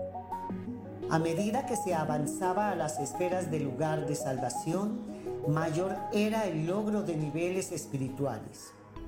El apóstol Pablo tenía conocimiento de la existencia de los mundos morontiales y de la realidad del material morontial, pues escribió, tienen en el cielo una mejor y más perdurable sustancia.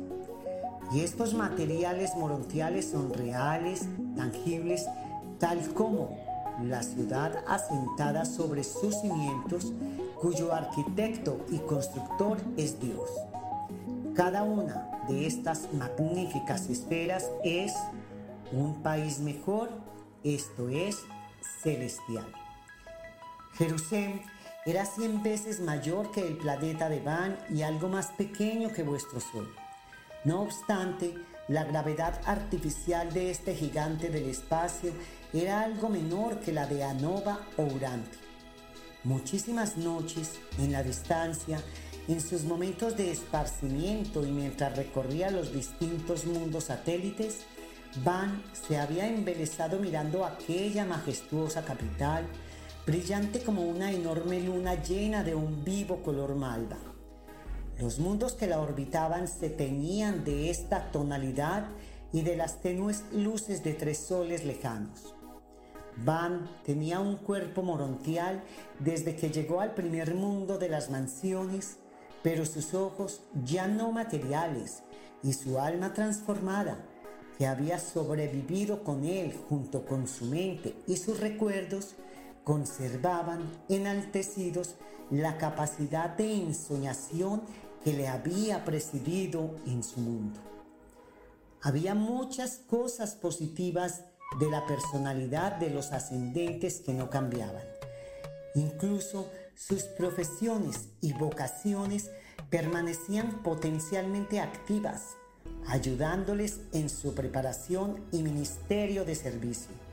Y siempre se podían llevar a cabo en los mundos morontiales las aspiraciones que habían quedado insatisfechas en el momento de morir en los planetas de origen. Los peregrinos del tiempo recibirían en Jerusalén las instrucciones necesarias para sus próximos destinos. El progreso en la eternidad no consistía únicamente en el desarrollo espiritual. La adquisición intelectual era igualmente parte del proceso de aprendizaje universal. La experiencia de la mente se ampliaba de forma equivalente a la expansión del horizonte espiritual. A la mente y al espíritu se les ofrecían las mismas oportunidades para formarse y avanzar. En toda esta magnífica capacitación se estaba por siempre libre de los impedimentos de la carne mortal que habían quedado atrás ya en el primer mundo de las mansiones, lugar en el que había despertado Van tras su muerte en Anova. Tras su formación en Mansonia, su objetivo era, pues, con el tiempo, pertenecer al colectivo de los finalizadores de la isla Paraíso, el mayor grado espiritual que un humano podía alcanzar, y de ahí realizar su servicio para la eternidad en los universos externos aún en formación del universo matriz. En Mansonia había tenido un primer contacto con los finalizadores y seguro que lo conseguiría. Su tesón, sus ansias de perfección, su lealtad y afán de servicio eran superiores a la del común de los mortales supervivientes.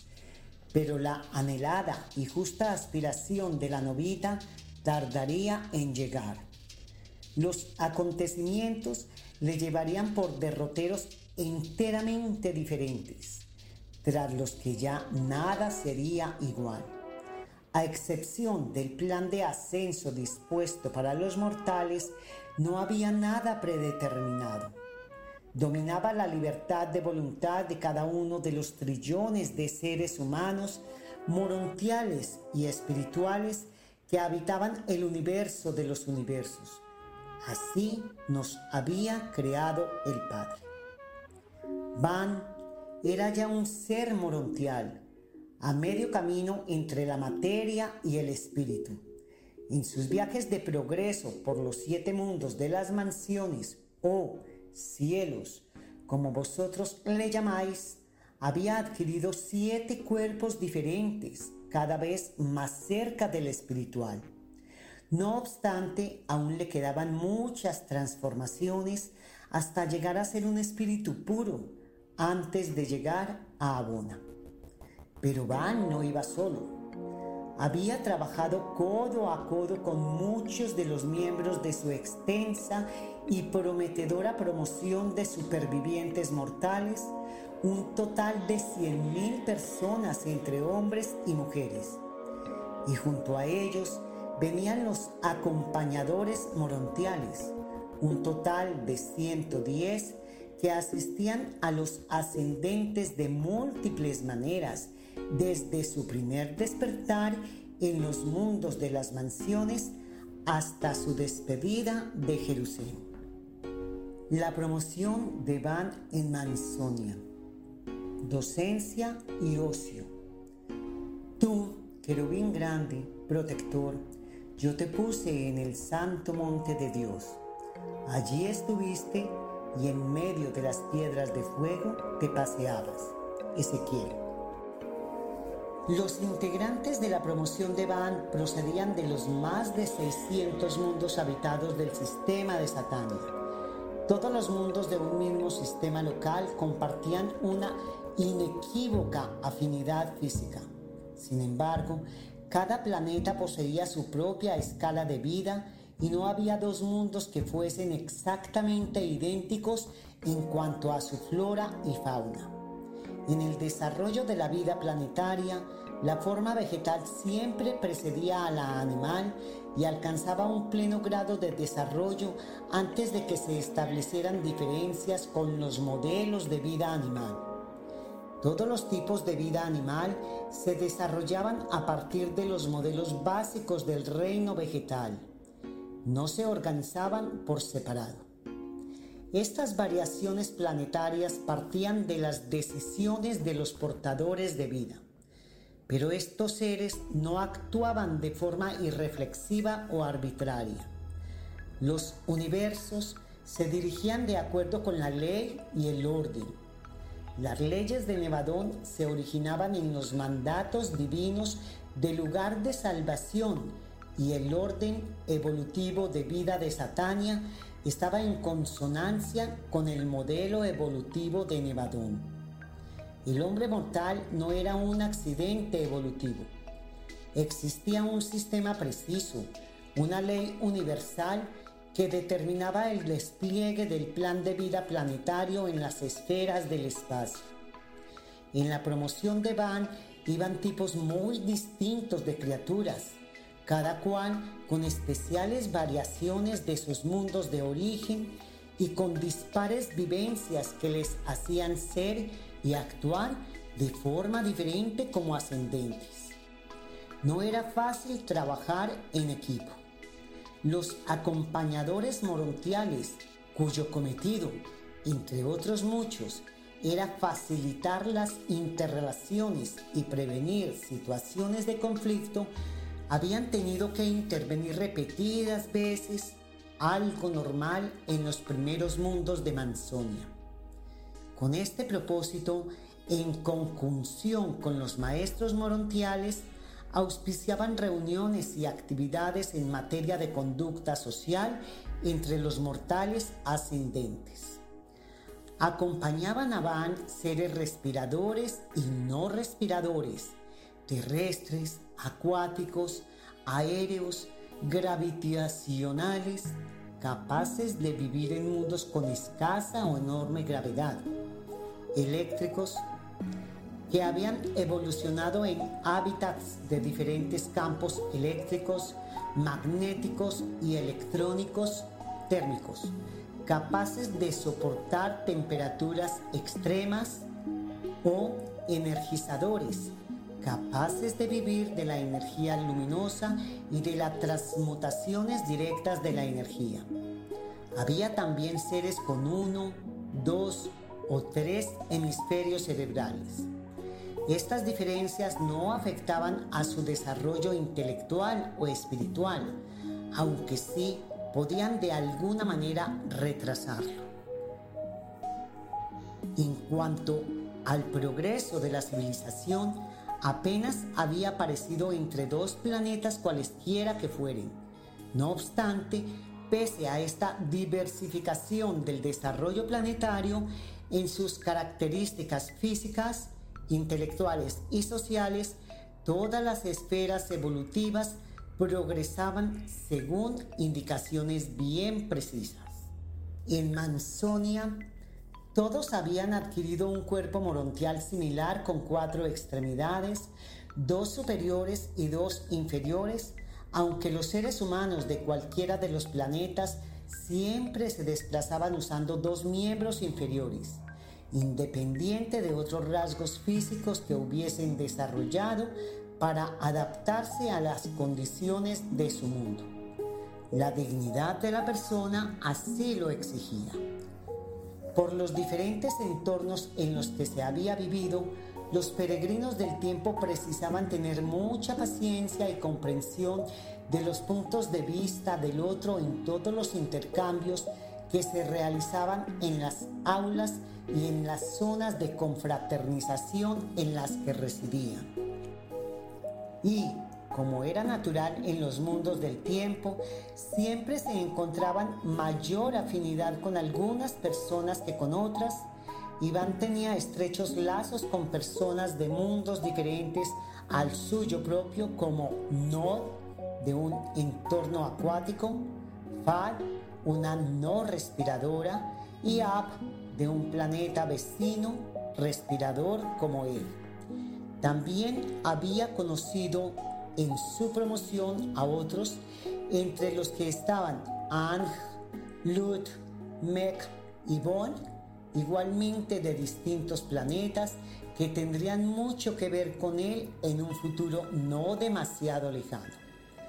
Las amistades que se granjeaban en los mundos morontiales podían durar toda la eternidad siempre que las circunstancias, no siempre fáciles en un universo lleno de retos, lo permitieran. Desde la perspectiva que dan 500.000 años de historia, parecía haber algún designio desconocido que los había hecho coincidir.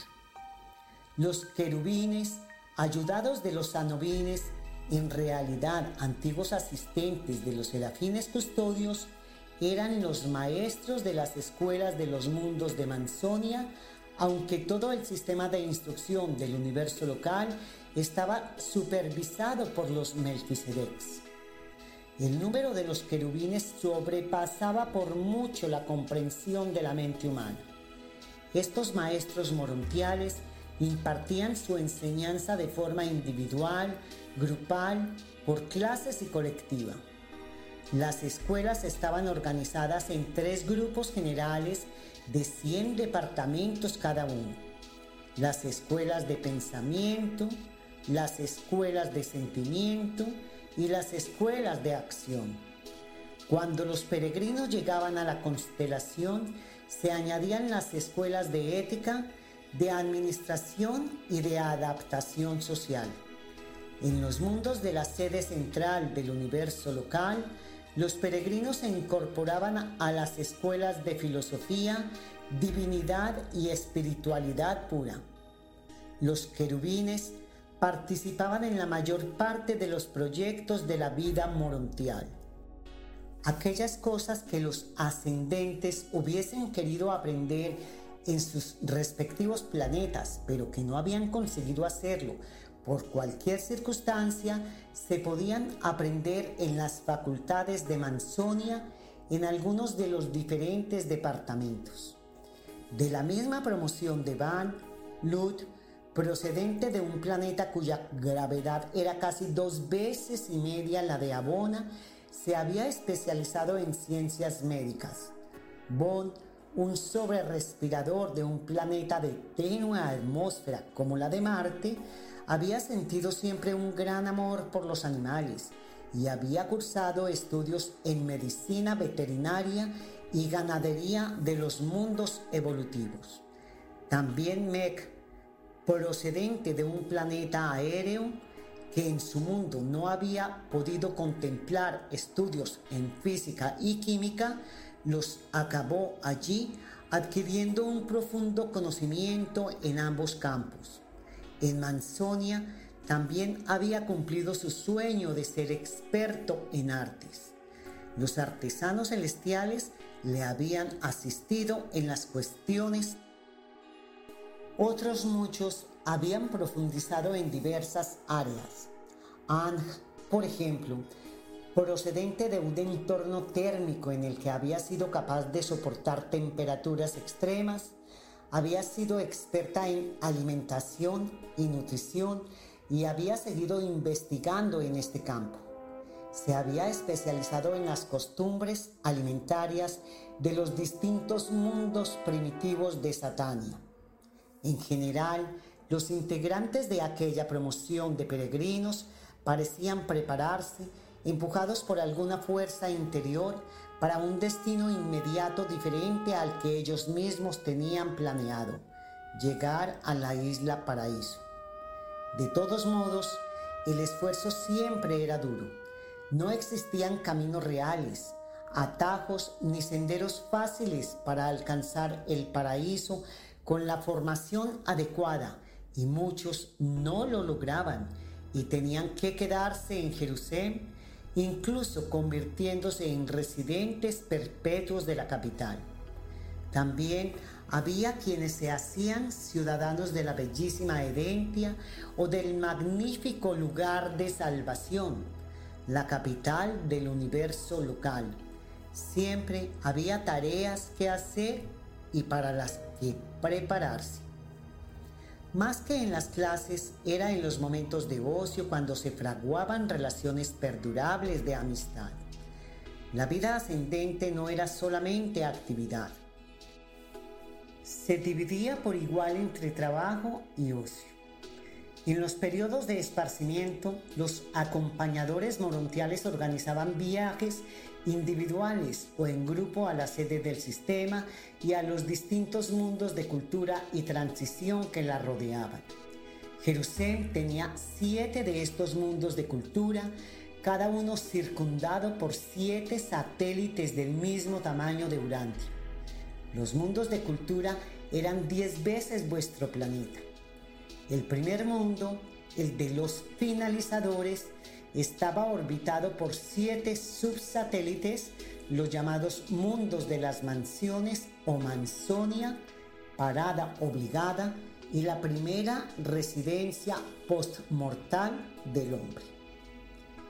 Los siguientes mundos eran el de los supervisores morontiales, responsables junto con los Melquisedecs de Mansonia, el de los ángeles, el de los superángeles, el de los hijos de Dios, el del Espíritu no visitable por los peregrinos y el del Padre o esfera silenciosa del sistema. Ningún grupo de seres tenía aquí su domicilio.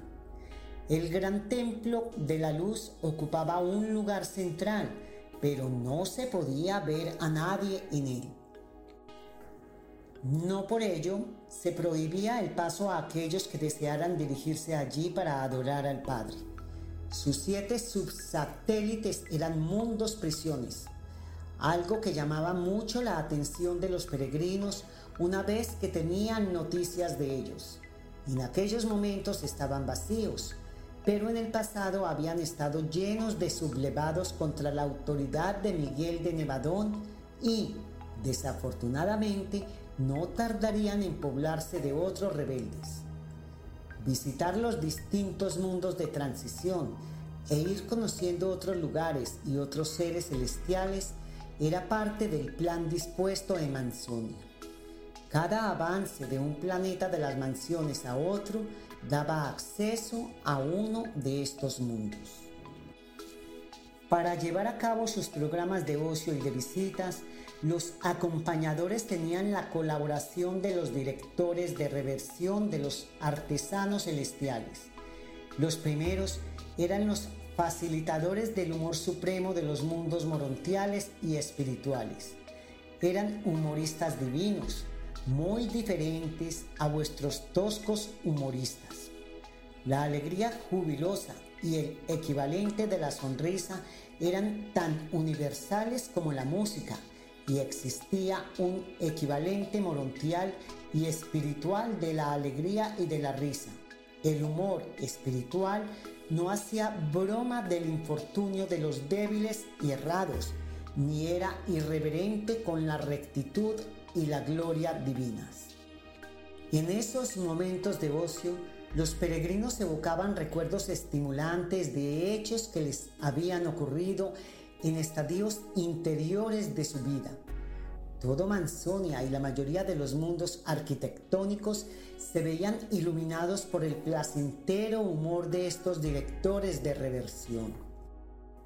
El sentido de humor celestial siempre acompañaba a los ascendentes y a los seres celestiales, incluso si se hallaban involucrados en las tareas más difíciles prevenía el enaltecimiento exacerbado de nuestra propia importancia, pero no se le daba rienda suelta, esto es, no se pasaba bien, como diríais vosotros, salvo cuando se estaba en un periodo de receso de las serias responsabilidades de nuestros respectivos órdenes.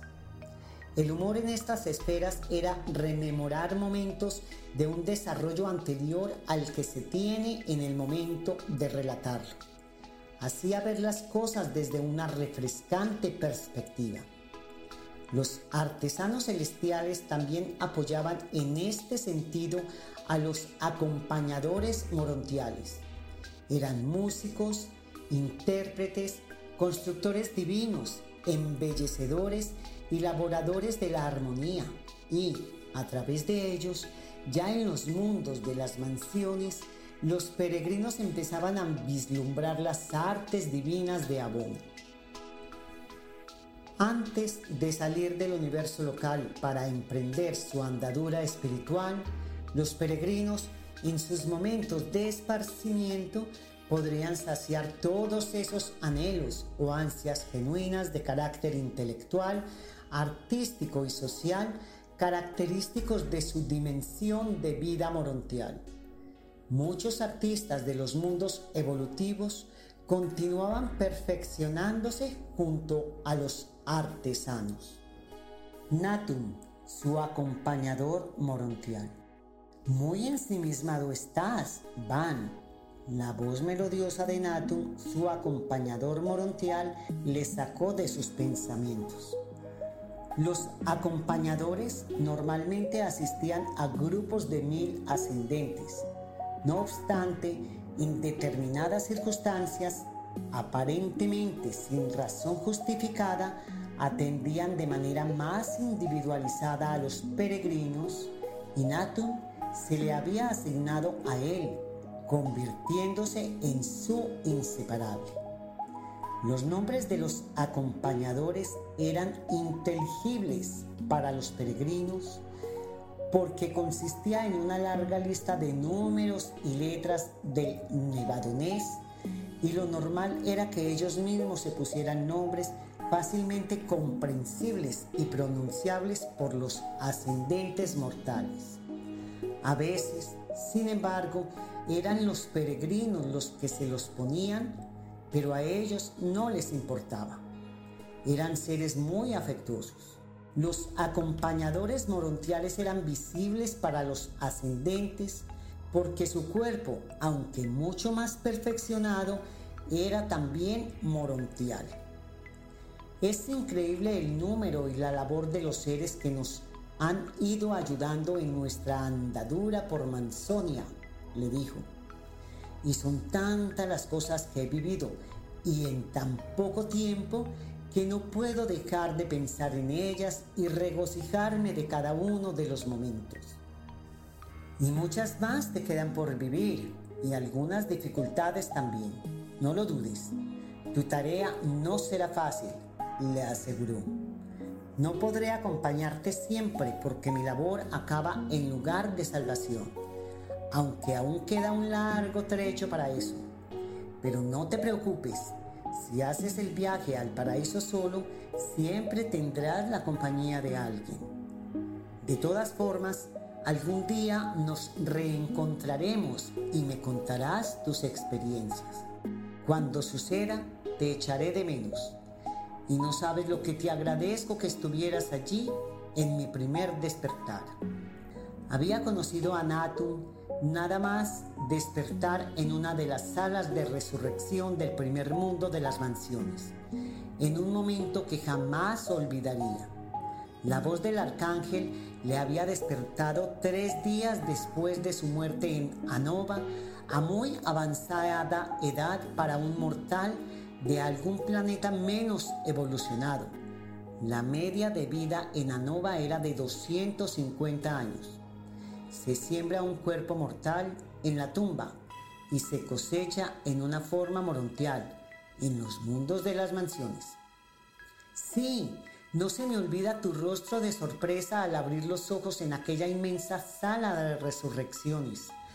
Casi cien mil otras almas más despertaron en aquel momento también, dijo sonriendo. Pero no era yo el único allí estaban el mentor misterioso a quien le diste el nombre de Sarip en tu planeta y tu guardián seráfico de destino. Este último te proporcionó el nuevo cuerpo morontial que los portadores de vida habían creado. Desde tu planeta y tras tu muerte, el mentor traía tu mente espiritual. Esto es una copia espiritualizada, de todos tus recuerdos y experiencias de valor. Y el serafín al que vosotros llamáis ángel custodio, traía tu alma morontial o la matriz de tu progresiva identidad. Como persona, tu actitud hacia el espíritu, tu conciencia de Dios. Y ambos, mente espiritual y alma morontial, habitaron en ese cuerpo nuevo morontial. Pero, ¿cómo sabes el nombre del mentor? Sí, Sarib. ¿Cuántas veces le pedí ayuda? No me contestaba nunca, pero sabía que estaba ahí en mi mente y en mi corazón. Sé muchas cosas de ti, Van, pero ¿qué es el alma morontial, Natu? Es un concepto muy complejo, incluso para ti que acabas de graduarte de Mansonia. No se nace con el alma, como se cree en vuestros mundos. El alma del hombre se adquiere de forma vivencial, a medida que la criatura mortal elige hacer la voluntad del Padre que está en los cielos, el mentor misterioso, el espíritu que mora en tu mente, va creando el alma. Su sustancia no es ni material ni espiritual, sino morontial y está destinada a sobrevivir a la muerte física. ¿Verdad? comentó Van. Qué difícil de entender. Pero Qué milagro haber podido despertar tras la muerte. No me lo podía creer a pesar de haber pensado siempre que algún día resucitaría. De nuevo, gracias por haber estado allí. Era mi obligación entonces, como lo es ahora, acompañarte en Jerusalén. De todos modos, al venir de un mundo tan avanzado, ¿no notaste un cambio tan considerable como al de aquellos que proceden de mundos más primitivos, añadió el acompañador en un tono tranquilo. Existían dos tipos distintos de acompañantes morontiales. Uno era enérgico y el otro reservado, pero por lo demás ambos eran iguales en condición. No se elegían, era una cuestión de azar. Natun era del tipo reservado. Y cuando termines en Jerusalén, te espera Herentia y luego la capital de Nevadún. Allí sí nos despediremos, pero lograrás seguir adelante. A pocos ascendentes he visto tan resueltos, tan preparados y a la vez tan leales. No obstante, no serás verdaderamente espiritual hasta que no pases sucesivamente por 570 transformaciones progresivas morontiales. Pero antes tendrás que fusionarte con tu mentor misterioso, con esa parte del Padre que habita en ti. Su infinitud habita en tu finitud, como peregrino del tiempo, y ambos seréis uno solo. No temas nunca a nada. Sabrás enfrentarte a cualquier obstáculo que se te pueda presentar, añadió. Pero, ¿cómo se hará eso posible? ¿Quién realiza tantas transformaciones? indagó Van. Todo está planificado en el universo, le contestó sosegadamente. Los supervisores de la potencia morontial son capaces de llevar a efecto la unión de las energías material y espiritual, configurando así una forma morontial receptiva a un espíritu rector. Cuando recorréis la vida morontial de Nevadón, estos mismos pacientes y hábiles supervisores de la potencia morontial os proporcionarán de forma sucesiva esos 570 cuerpos morontiales. Ocho de ellos ocurren en el sistema, 71 en la constelación y 491 durante vuestra estancia en las esferas del lugar de salvación. ¿Quiénes son esos supervisores? inquirió Van. Los supervisores de la potencia morontial son la progenie del espíritu materno del universo local. La creación de los primeros supervisores es simultánea a la llegada del primer superviviente mortal a las orillas de los primeros mundos de las mansiones del universo local. Se crean en grupos de mil para la función específica que realizan y para asumir sus responsabilidades no precisan de formación previa alguna.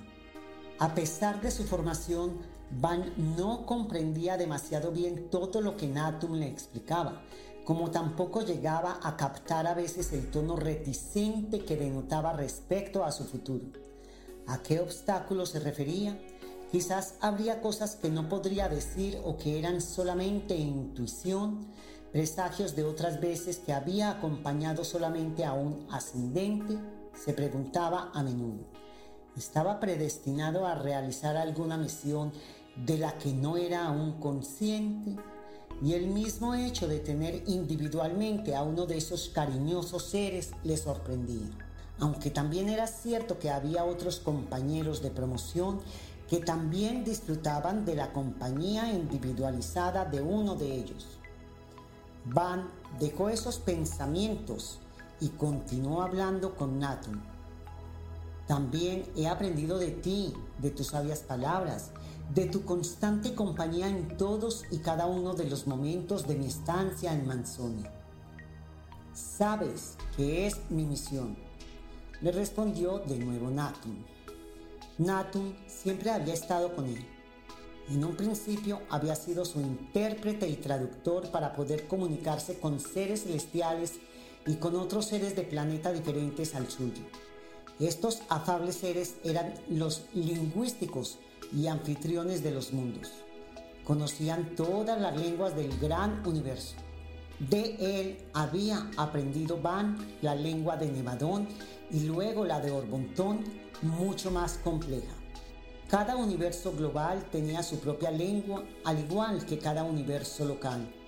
Cuando dos seres de diferentes universos locales se encontraban, se comunicaban en el idioma de Ubersa.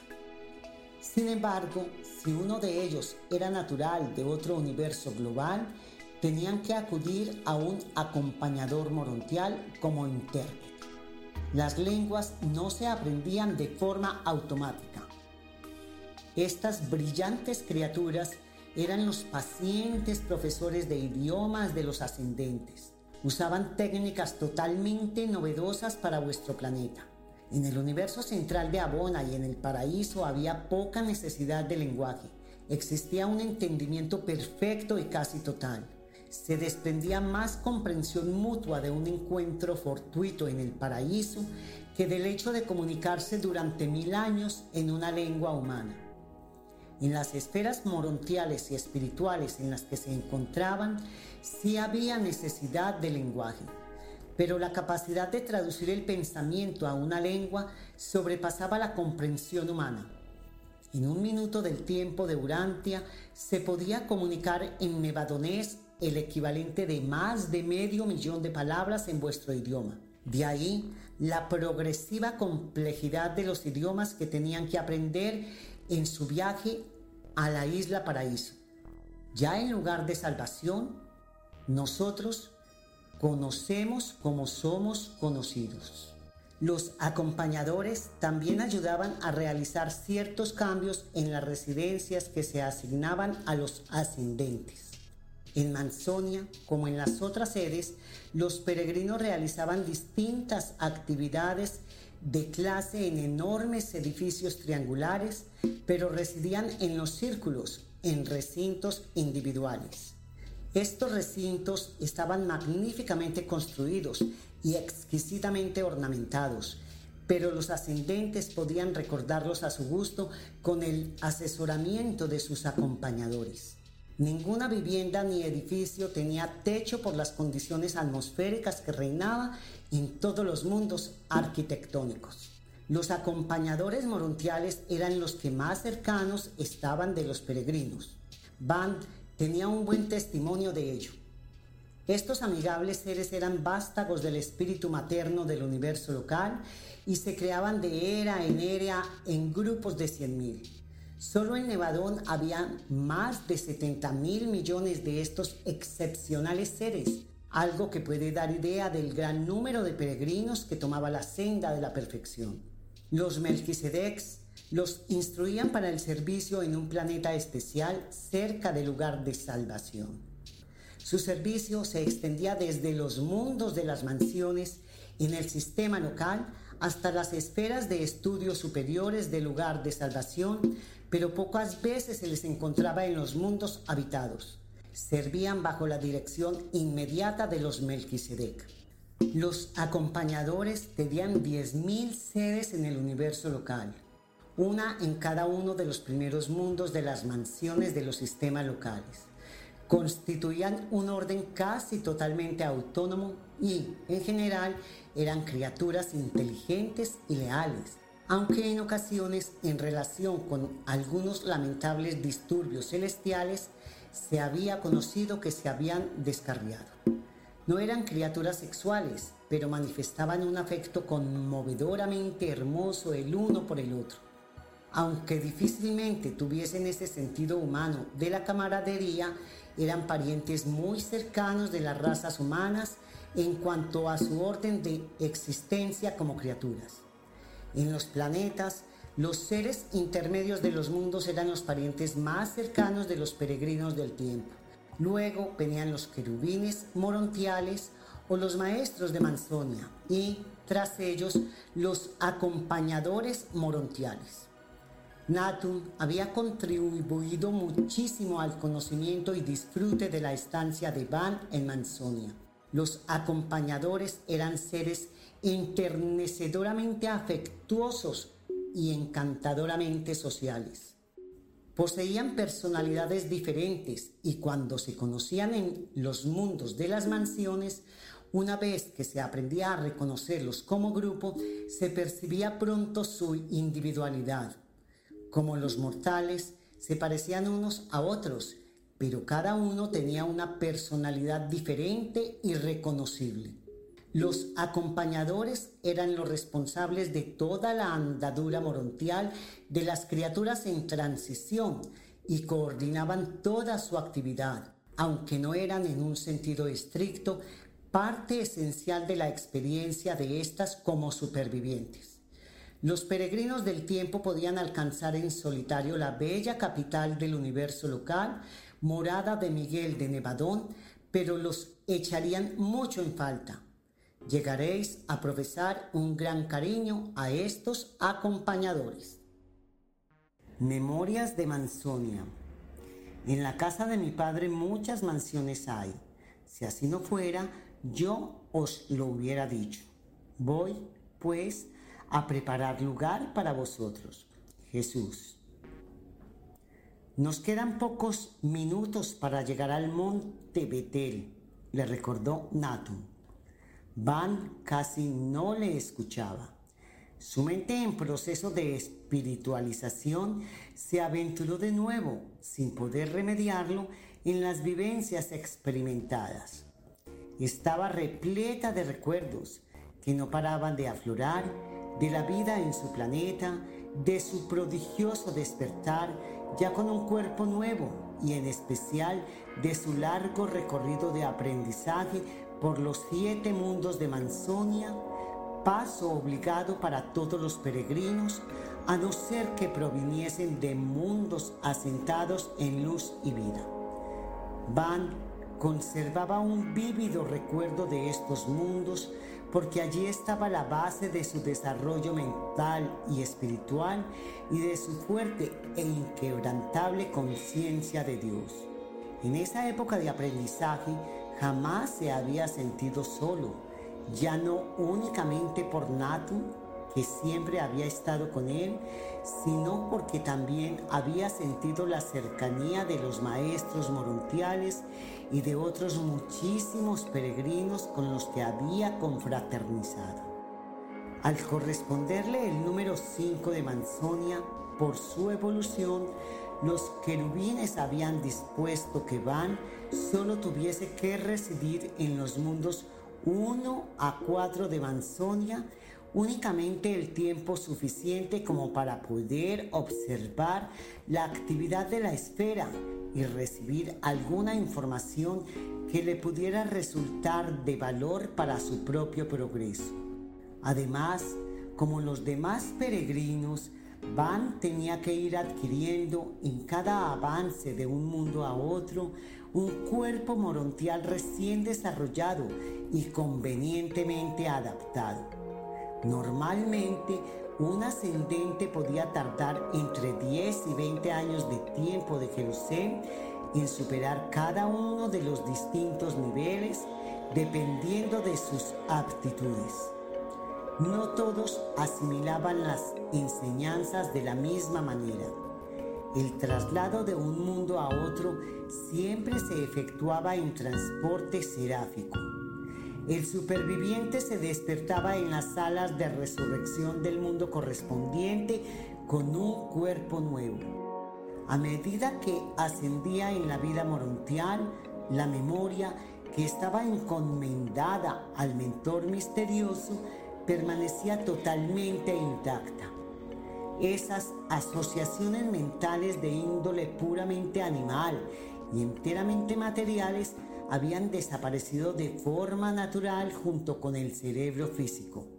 Si bien el mentor hacía una copia de todo lo que merecía la pena de la vida mental y que constituyese un valor digno de sobrevivir, y lo guardaba como parte de la memoria personal que el peregrino iba adquiriendo al ascender. Los supervivientes tenían conciencia de todas sus experiencias valiosas, al mismo tiempo que avanzaban de un mundo de mansión a otro y de un sector del universo a otro hasta llegar incluso al paraíso. Pero aunque tenían un cuerpo morontial, continuaban en su recorrido por los siete mundos, comiendo, bebiendo y descansando. Consumían alimentos de orden morontial, una categoría de energía viva desconocida en los mundos materiales. El cuerpo morontial hacía un uso completo tanto del alimento como del agua. No había restos residuales en el primer mundo, y muchos cuerpos de santos que habían muerto resucitaron. Después que Él resucitó, salieron de las tumbas, entraron en la ciudad santa y se aparecieron a muchos. Mateo. Van había residido en el mundo número uno varios días más de los que estaría en los mundos 2, 3 y 4 desde las salas de resurrección, los supervivientes se dirigían al sector de los Melquisedecs del primer mundo de las mansiones en el que se les asignaba residencia. Luego disponían de un periodo de 10 días en los que eran libres para explorar las inmediaciones de su nuevo hogar y familiarizarse con el plan de acción que les esperaba de inmediato. También tenían tiempo para satisfacer sus deseos de consultar los registros y visitar a sus seres queridos y a otros amigos planetarios que les podían haber antecedido en estos mundos. Al término de este periodo de receso, continuaban su aprendizaje porque los mundos de las mansiones eran de hecho esferas de formación y no meramente planetas de estancia. Van había visto a muchas personas queridas, a las que había sabido reconocer a pesar de sus nuevos cuerpos. Se trataba de sus padres, abuelos, un hermano que había fallecido antes que él y otros amigos muy cercanos que ya estaban en el mundo 6 de Manzonia. Todo se había dispuesto para su emotivo encuentro en el primer mundo de transición, en una de las residencias de la zona de los lagos y, al verse, se habían unido en un caluroso y conmovedor abrazo. En esos días, en aquel espléndido entorno, habían disfrutado del cariño mutuo que se profesaban y se habían contado muchas cosas. No se me permite dar muchos detalles. La despedida no había sido triste porque sabían que volverían a encontrarse en algún lugar del universo. Durante todo su tiempo en Manzonia, al igual que luego en Jerusalén, Van se había alojado en los círculos de los ascendentes y Natum en los círculos de los seres de su orden. Los acompañadores tenían sedes en toda Manzonia. Cada mañana ambos habían salido a recorrer aquellos hermosos mundos, cada cual del mismo tamaño que Anova, no sin antes tener una entrevista con uno de los maestros morontiales que les explicaba los planes formativos de cada uno de ellos. Estando allí, Van y Natu se habían desplazado como se hacía ordinariamente en los mundos sedes del universo local, usando las corrientes energéticas de la esfera. Esto les permitía visualizar el bello entorno, lleno de inmensos bosques y brillantes lagos, siempre presididos por el templo del Padre. También podían parar a voluntad los querubines le habían permitido recorrer Manzonia con entera libertad. Esta primera esfera es todavía muy material, le había dicho Natum. Se es aún casi humano.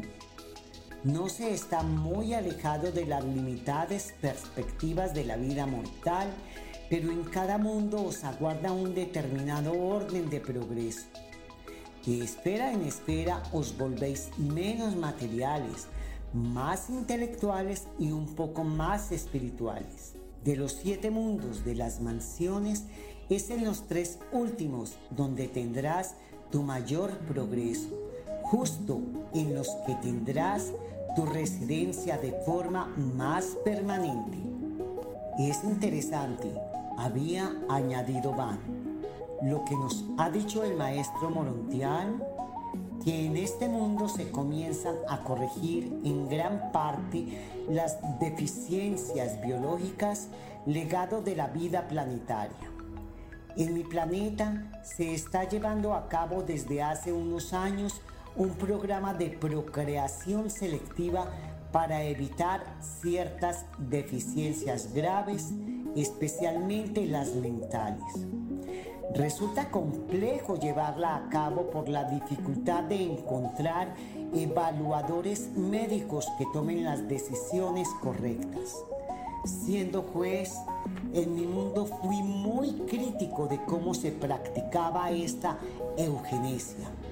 Aquí también, le había comentado Nati, se corrige la falta de experiencia planetaria relativa a la vida sexual a la relación familiar y a la labor parental o se hacen proyectos para ello, como es tu caso, que tienes que acudir a las guarderías probatorias. Algunos credos religiosos hacen mal en prohibir la plena realización sexual de sus seguidores. No quiere esto decir que en un mundo no material como este se puedan compensar estas carencias pero sí se puede ayudar a corregir los problemas psicológicos que éstas han generado.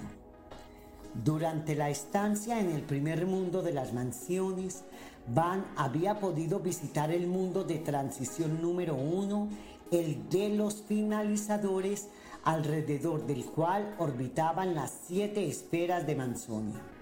Allí había conocido a parte del colectivo de estos seres del paraíso que trabajaba en labores muy precisas como la de las guarderías probatorias y, sabiendo que tendría que volver, había dedicado parte de su primer día en observar su labor e incluso colaborar con ellos.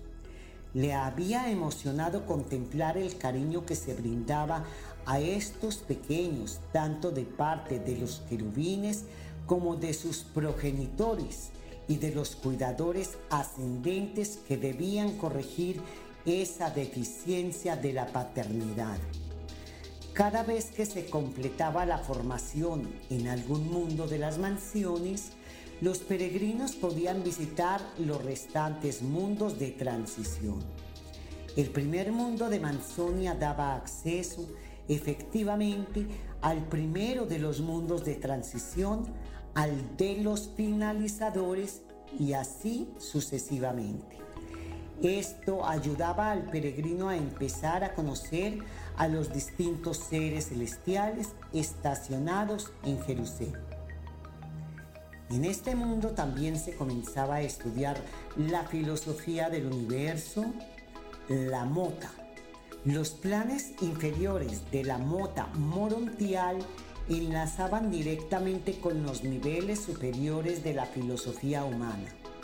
En el primer mundo de Manzonia se acostumbraba a impartir la enseñanza de la mota a los estudiantes menos avanzados mediante un método de paralelismos, o sea, en una columna se exponían los conceptos más sencillos de los significados de la mota y en la columna contraria se citaban enunciados análogos de la filosofía humana. Estando allí, Van y a Natun se les había presentado la ocasión de analizar este método de enseñanza y, aunque no se me permite exponer el contenido de la lección en mota, sí puedo dejar constancia de dos de los 28 enunciados de la filosofía humana que este instructor morontial utilizaba a modo de ilustración. Intentaba con ello ayudar a estos nuevos peregrinos en sus primeros intentos por captar la relevancia y el contenido de la mota.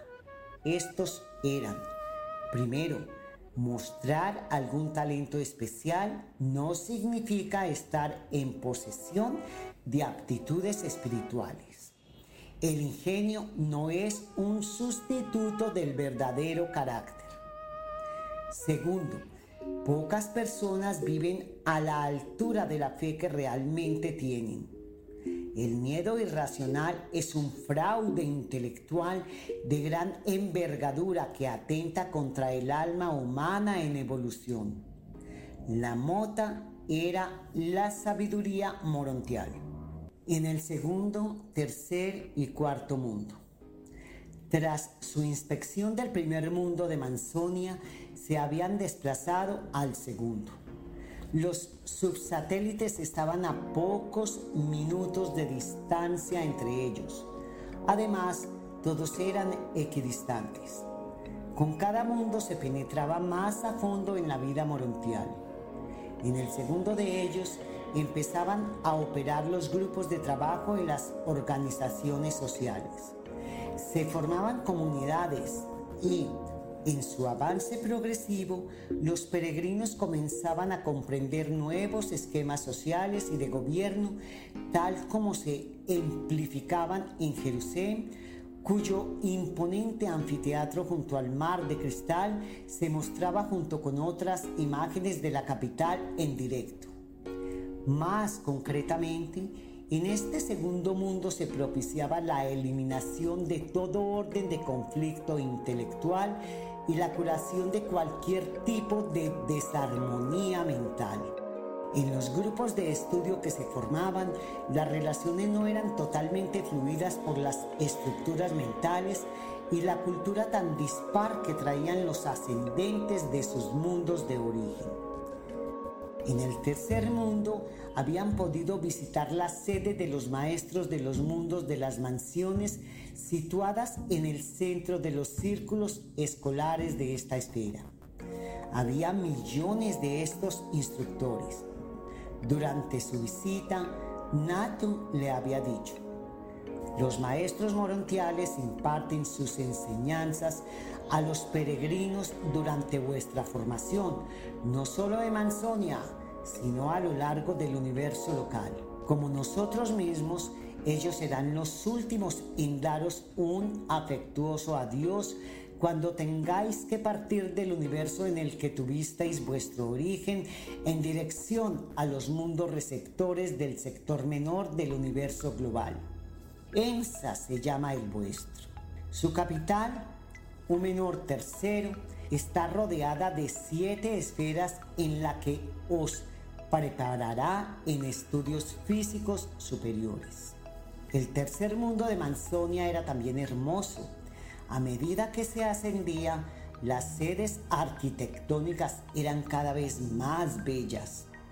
Este mundo era de grandes logros personales y sociales para todos aquellos que no habían podido adquirirlos en sus mundos de origen antes de liberarse de la carne.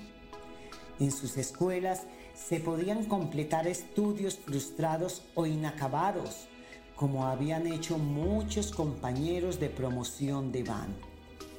En esta esfera, le había explicado Natum, se da comienzo a una labor educativa de índole positiva.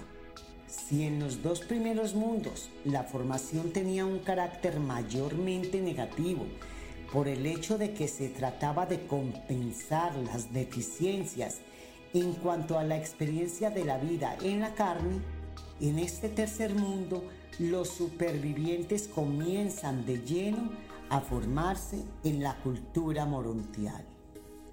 Van había observado que se impartían clases correlacionando la morontia mota y la filosofía humana. También tenían clases prácticas sobre la verdadera metafísica.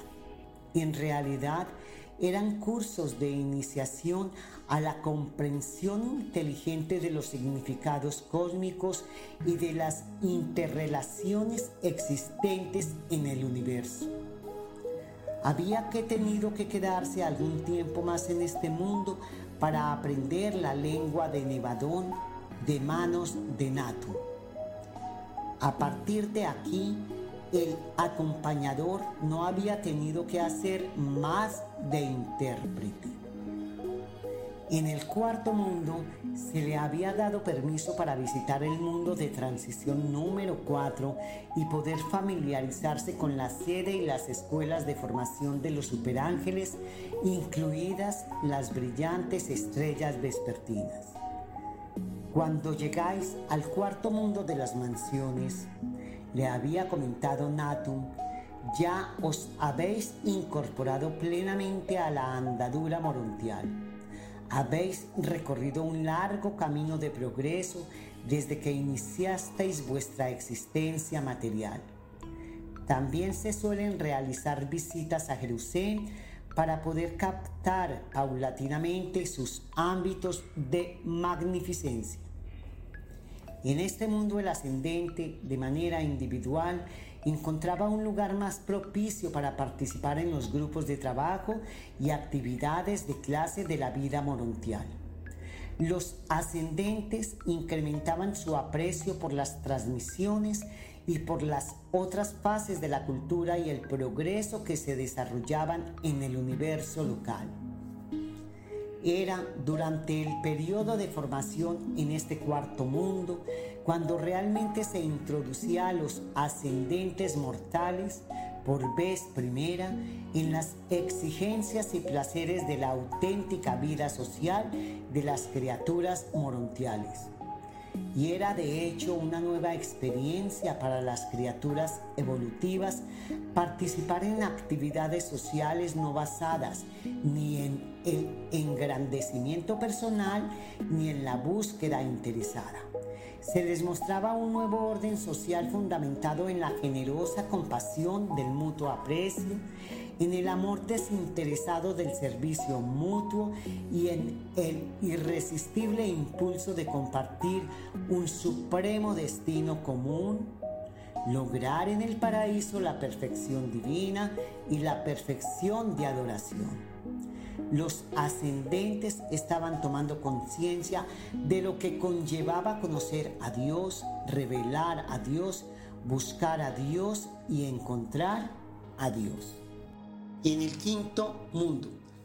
Una vez observados los primeros cuatro mundos de las mansiones, Van se había desplazado con Natum al quinto mundo de las mansiones, ya para quedarse durante algún tiempo en él y en los dos siguientes. Era el que le correspondía. El paso por esta esfera representaba un formidable avance en la vida de los peregrinos del tiempo. Una vez más, al despertar en este mundo con un cuerpo transformado, allí estaban Natum y un maestro morontial. Tu vivencia en este mundo verdaderamente preludia la vida en Jerusalén, le había dicho el querubín. Al tener dominio del nevadonés, en Mansonia 5 se aprendía la lengua de Ubersa, la lengua del universo global, con el fin de conocer ambos idiomas antes de llegar a Jerusalén en calidad de residentes. Todos los mortales ascendentes que hacían el recorrido desde la sede del sistema hasta Bona eran prácticamente bilingües. Después, solo se necesitaría ampliar el vocabulario del universo global e incrementarlo aún más como requisito para poder residir en el paraíso. A su llegada a este subsatélite, Van había tenido que acudir a las guarderías probatorias. Todos los supervivientes mortales como Van que no hubiesen experimentado la paternidad en los mundos evolutivos debían adquirir esta necesaria formación. Esas carencias debían ser resarcidas antes de continuar con el plan del progreso. Había que tener la experiencia de criar al menos a un pequeño desde los 4 hasta los 14 años. Eran niños y niñas que habían fallecido en los mundos evolutivos del espacio antes de que se decidieran por tomar el camino de perfección hacia el paraíso. Durante su estancia en el mundo quinto, Van había tenido que desplazarse cuatro veces al año durante diez años, quedándose mes y medio cada vez en el mundo de los finalizadores. Se había encargado de Ra y Mitrova, un niño y una niña de planetas diferentes del sistema de Satania, que habían muerto prematuramente. Van había tenido que alternar gustoso aquella experiencia con su formación en Manzón. En las guarderías que tenían capacidad para 10 millones de niños, había gozado de todo tipo de oportunidades para colaborar con los querubines, los custodios de estos niños en su instrucción y formación. Los padres, que como su misma compañera Fad habían perdido a su hijo antes de los cinco años, tenían igualmente la posibilidad de continuar la crianza interrumpida en el momento de su muerte. De toda la andadura del ascendente, una de las escenas más bellas y conmovedoras era observar cómo los padres de los mundos de las mansiones se unían en un abrazo con su progenie humana cuando realizaban esos peregrinajes periódicos al mundo de los finalizadores. Para Fad, el haber podido volver a ver a su hijo y tener la oportunidad de criarlo y darle su cariño había sido una experiencia que le había aliviado el dolor sentido durante tantos años. Van se había emocionado muchas veces al verla paseando agarrada a su hijo por los hermosos jardines que rodeaban las guarderías. Él, por su parte, le había tomado un cariño enternecedor a los pequeños bajo su tutela. Ambos, al igual que el hijo de Fad, finalmente habían logrado sobrevivir y empezar su andadura como peregrinos en el primer mundo de Mansonia. El marido de Fad había fallecido algo después que ella, pero no había despertado en Mansonia directamente. Su grado de evolución espiritual no había sido suficiente para ello. Tenía pues como 5 millones de seres que esperar la resurrección general que ocurría normalmente al terminar una dispensación a la llegada de algún hijo del paraíso. Ningún mortal ascendente podía eludir la vivencia de criar niños, los suyos propios o los de otros, ya fuese en los mundos materiales o posteriormente en Jerusalén, en el mundo de los finalizadores. Los padres han de pasar por esta imprescindible experiencia tan ciertamente como las madres.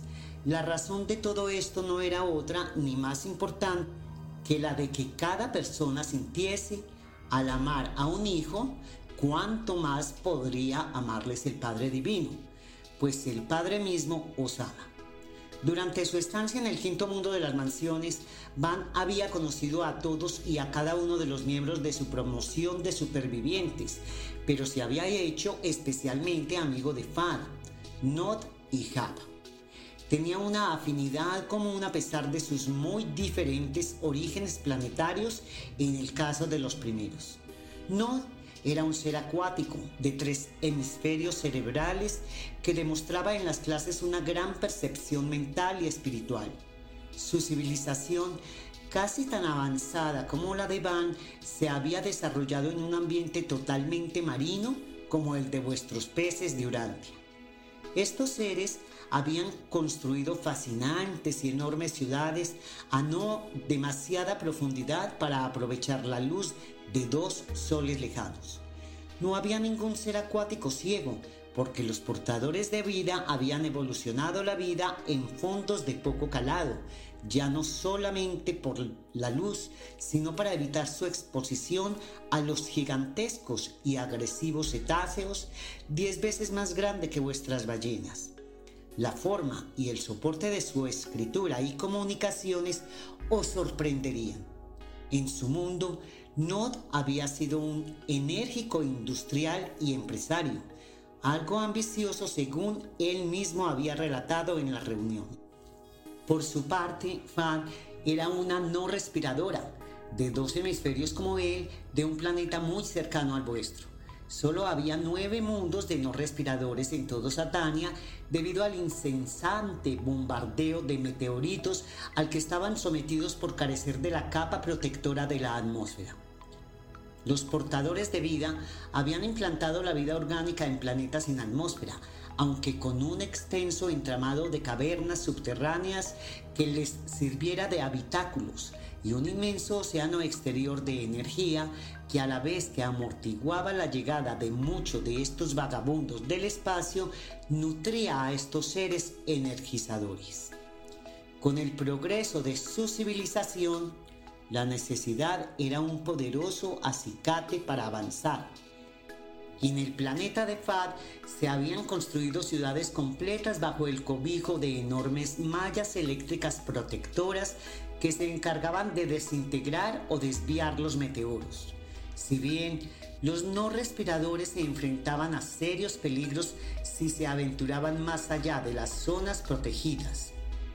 A veces, sin embargo, esta protección no era suficiente para soportar las catastróficas tormentas eléctricas de una naturaleza desconocida en Urantia a las que estaban sometidas estas esferas.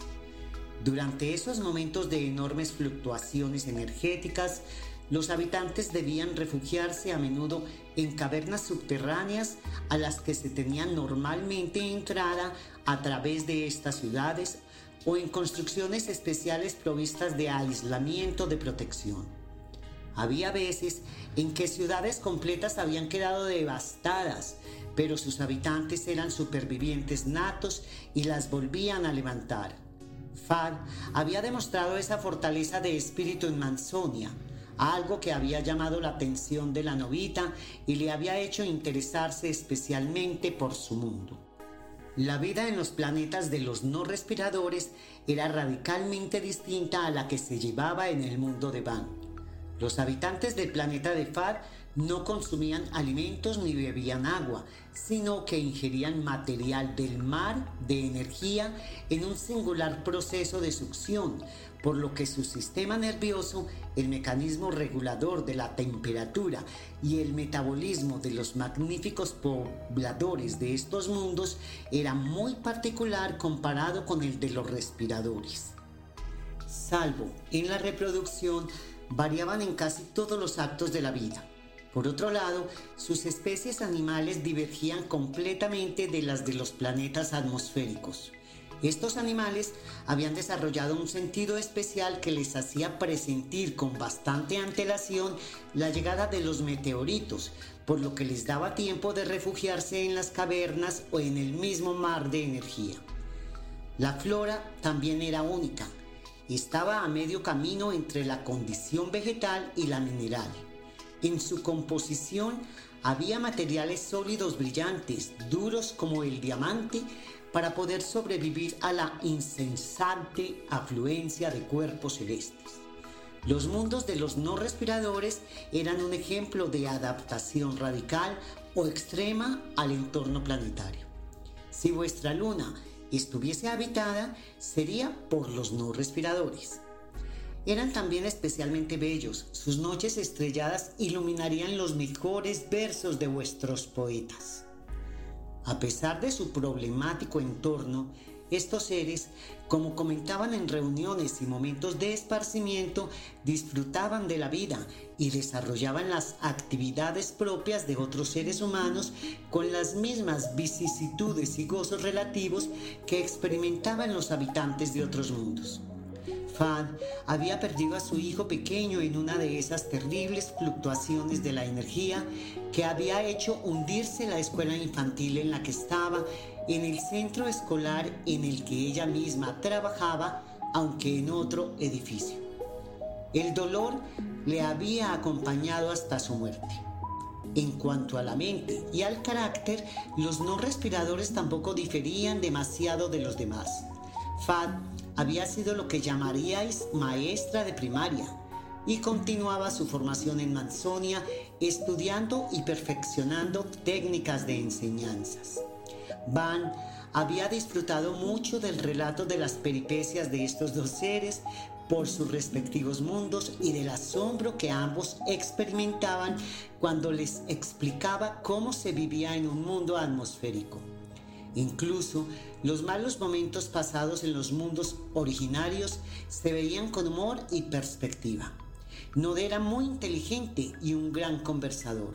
Por otro lado, las duras circunstancias vividas por Fad le hacían tener una extraordinaria dulzura, independiente de que fuese mujer. Aunque sí era cierto que el hecho de serlo le concedía una gran habilidad de ofrecer respuestas alternativas a cualquier cuestión. Nunca se dejaba de ser mujer ni hombre en el universo, aunque hubiese acabado toda la capacidad sexual y reproductora. Fad contaba igualmente con humor la dificultad que había tenido al aprender el nevadonés por provenir de un mundo de los no respiradores. Aún lo hablaba con un acento muy distintivo. Era consciente de que había alguna característica fisiológica a pesar de tener un cuerpo morontial, en un principio muy cercano al material, que le dificultaba aprender una lengua fonéticamente tan opuesta a la suya. En su planeta se comunicaban mediante silbidos de origen electrónico, algo parecido a como lo hacen vuestros delfines. Esto hacía sonreír a Van. Van había relatado a su vez, con buen talante, no solo sus problemas sentimentales que le habían acarreado la soltería, sino, y de mayor relevancia, su dificultad para acceder a la judicatura y los problemas que había tenido a la hora de acusar de corrupción a gente importante, lo que le había valido incluso la inhabilitación. El haber sido jurista de renombre en su mundo también le había hecho indagar en la justicia y rectitud divinas. Dios es recto y por lo tanto justo, decía siempre él. Y efectivamente, como proclamaban vuestros profetas, recto es el Señor en todos sus caminos. Los juicios del Señor son verdad, todos rectos. Abán, miembro en su planeta de los tribunales supremos estatales, le fascinaba oír cómo se administraba el poder público en los distintos planetas. Solo en los más avanzados el poder legislativo, el judicial y el ejecutivo eran verdaderamente independientes. En Manzonia había conocido e intimado con Hab de un mundo vecino, también avanzado, con el que su civilización tenía relaciones interplanetarias. Hab había sido lo que se llamaría en vuestro mundo profesor de filosofía de la religión. Van compartía con él muchos de sus puntos de vista, a Hab le encantaba indagar en las creencias religiosas que traían los peregrinos de sus planetas y que siempre salían a relucir en las aulas.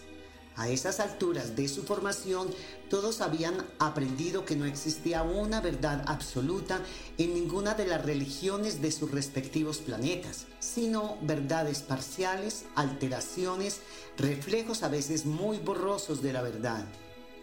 A su llegada al mundo de las mansiones número 5, se le había dado permiso a Van para visitar el mundo de transición correspondiente, las sedes de los hijos del paraíso.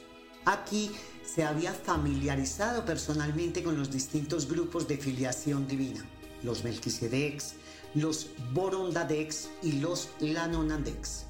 En las clases había tenido noticias de estos magníficos seres e incluso algunos ascendentes se habían encontrado con ellos en Jerusalén, pero había sido en este momento cuando realmente había llegado a conocerlos y a visualizarlos. A Van le había sorprendido oír de parte del maestro Morontial cómo algunos Lanonandex, al igual que otros muchos órdenes celestiales, se habían rebelado contra la autoridad de Miguel de Nevadón. No había dudado en preguntar a Natún en cuanto tuvo la ocasión. Su respuesta había sido muy escueta. Hay millones de seres que se han relevado contra nuestro Creador, incluso seres de mi orden, y muchos más quizás lo hagan desafortunadamente. El Padre nos crea con libertad de voluntad. Tú siempre sé fiel. En Manzonia 7 tendréis todo un curso sobre las rebeliones y sus consecuencias. Seres celestiales caídos y posteriormente rehabilitados os comentarán muchas cosas. Muy bien, había respondido Van. A él le hubiese gustado haber conocido más cosas sobre este tema de parte de Natún, pero pacientemente guardó silencio. Es mejor concentrarse ahora en el quinto mundo, había continuado el acompañador. Aquí empezarás a estar informado acerca de los mundos de estudio de la constelación. Esta preparación continúa en Manzonia 6 y 7, aunque es en el sector de los mortales ascendentes de Jerusalén donde finalmente se completa. En este mundo tenía lugar el verdadero surgimiento de la conciencia cósmica. Las miras de los peregrinos se orientaban al universo. Era un periodo de unos 15 años, dependiendo de la capacidad del peregrino, en el que se ensanchaban los horizontes. Los mortales ascendentes comenzaban a darse cuenta de que les aguardaba un destino espléndido, supremo y divino. Llegado a este punto aproximado, el peregrino del tiempo comenzaba a experimentar en su vida un genuino entusiasmo por el ascenso a Abona. El estudio se volvía voluntario, el servicio desinteresado, natural y la adoración espontánea. Se estaba desarrollando una verdadera criatura morontial. En el sexto y el séptimo mundo. Al llegar al sexto mundo de las mansiones, Van había recibido un nuevo cuerpo morontial. El soberano del sistema y su asistente visitaban a menudo este mundo y se daba comienzo a la instrucción preliminar en el método de administración del universo. En aquel momento Lucifer, futuro soberano del sistema, y su ayudante, Satán, ya habían tomado posesión de sus cargos y habían hecho una visita a la promoción de Van. Aunque era una visita rutinaria, había algo en aquella promoción que parecía despertar el interés de los Lanonandex. A le había sorprendido mucho conocer al soberano de Satania en persona y se lo había comentado a Natún. Bueno, el universo completo sabe que este es un periodo brillante y crucial para vosotros y no es de extrañar que nuestro soberano quiera visitaros, le había explicado Natún. En este o en el próximo mundo se suele dar la perfecta fusión del alma humana con el mentor misterioso. ¿Cuándo podré yo fusionarme con mi mentor? Preguntó Van algo ansioso.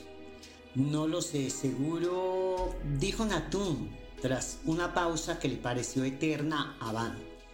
Ya te llegará en su momento y te convertirás en una magnífica criatura como tus compañeros finalizadores. La organización social de este mundo de las mansiones era de un orden superior. La sombra de la naturaleza mortal iba paulatinamente disminuyendo a medida que los peregrinos iban ascendiendo, uno tras otro, a estos mundos. Los supervivientes llegaban a ser criaturas cada vez más adorables al tiempo que dejaban atrás los vestigios de su origen planetario. Los mortales glorificados se volvían más compasivos, solidarios y tolerantes. En este mundo había un curso optativo al que se asistían casi todos los peregrinos del tiempo. Las aulas tenían capacidad para miles de estudiantes.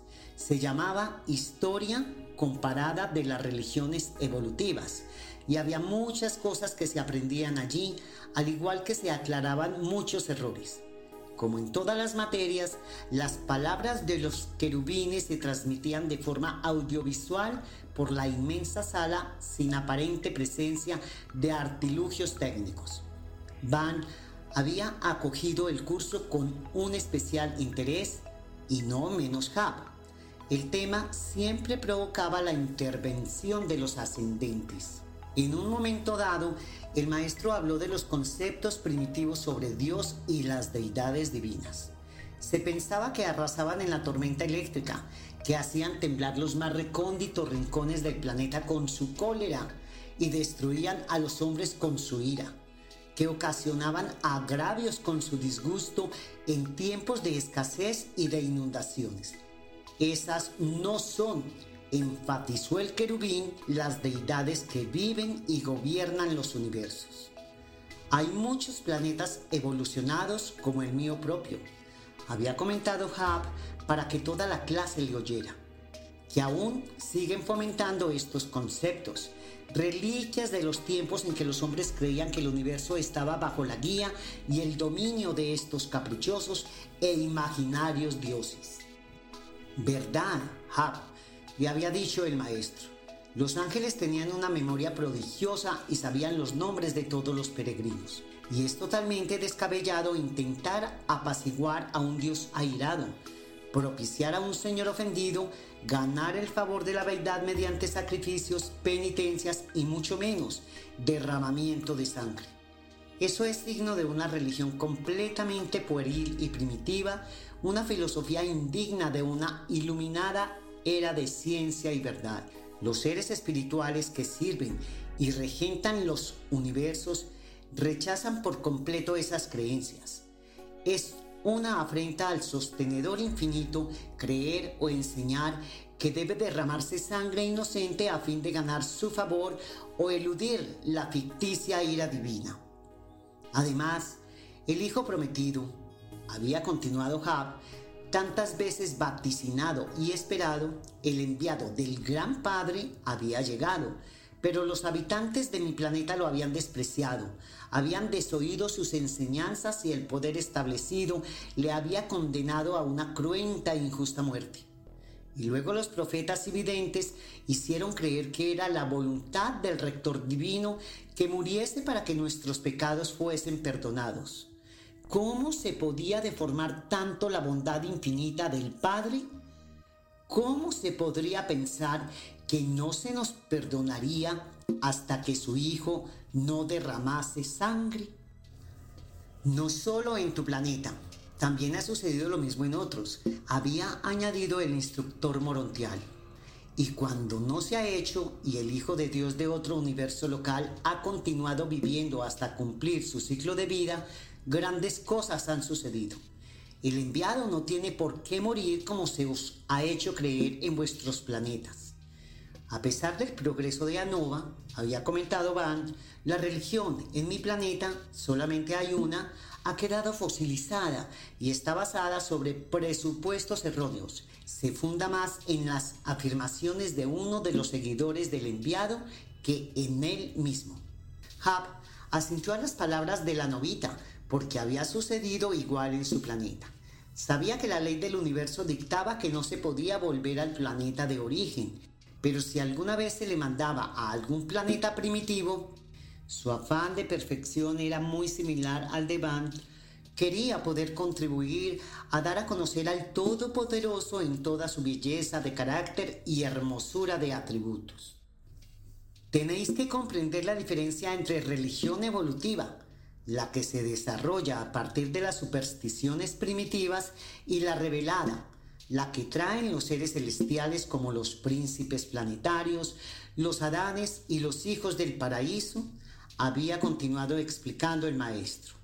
La religión evolutiva crea sus dioses a imagen y semejanza del hombre mortal. La religión revelada trata de transformar y hacer evolucionar al hombre mortal a imagen y semejanza de Dios. La religión evolutiva puede llegar a ser ética, pero solo la religión revelada puede llegar a ser verdadera y espiritualmente moral. Por último, y antes de desplazarse finalmente a Jerusalén, Van había tenido que pasar por las escuelas de formación del séptimo mundo. La experiencia en esta esfera representaba la culminación de la andadura que había iniciado de inmediato a la muerte en su planeta de origen. Durante la estancia en esta esfera, los peregrinos recibían formación como preparación para su residencia en Jerusalén de mano de muchos maestros. Aquí prácticamente desaparecía toda perceptible diferencia entre los mortales que procedían de los mundos aislados y retrasados y los supervivientes que lo hacían de esferas más avanzadas e iluminadas. En este mundo se depuraba todo resto de herencia desafortunada, de un medio ambiente dañino y de tendencias planetarias no espirituales. Aquí se erradicaban los últimos vestigios de la marca de la bestia. Mientras se residía en el mundo de las mansiones número 7, se concedía permiso para visitar el mundo de transición número 7, el mundo del Padre Universal. En este, los ascendentes empezaban a adorar al Padre Invisible de un modo nuevo y más espiritual, una costumbre que continuaría cada vez con mayor intensidad durante todo su largo camino de ascenso. En este mundo de cultura y transición verían el templo del Padre, pero no a Él. En este mundo 7 había otro curso que apasionaba a los peregrinos, el dedicado a las rebeliones ocurridas en el universo local. La materia la impartía un ángel caído en una anterior rebelión, aunque ya rehabilitado. El ángel, consciente del interés que despertaba un tema así y de las repercusiones de sus palabras, había comenzado su larga charla de la siguiente manera. Dios es divinamente bondadoso con los pecadores y cuando los rebeldes vuelven a la rectitud se les recibe con misericordia. Dios es amplio en perdonar. Él borra las rebeliones con su amor y no se acordará de los pecados de aquellos que se arrepienten. Si no se arrepienten, la misericordia llega a su fin y el que obra la maleficencia es como si nunca hubiera sido.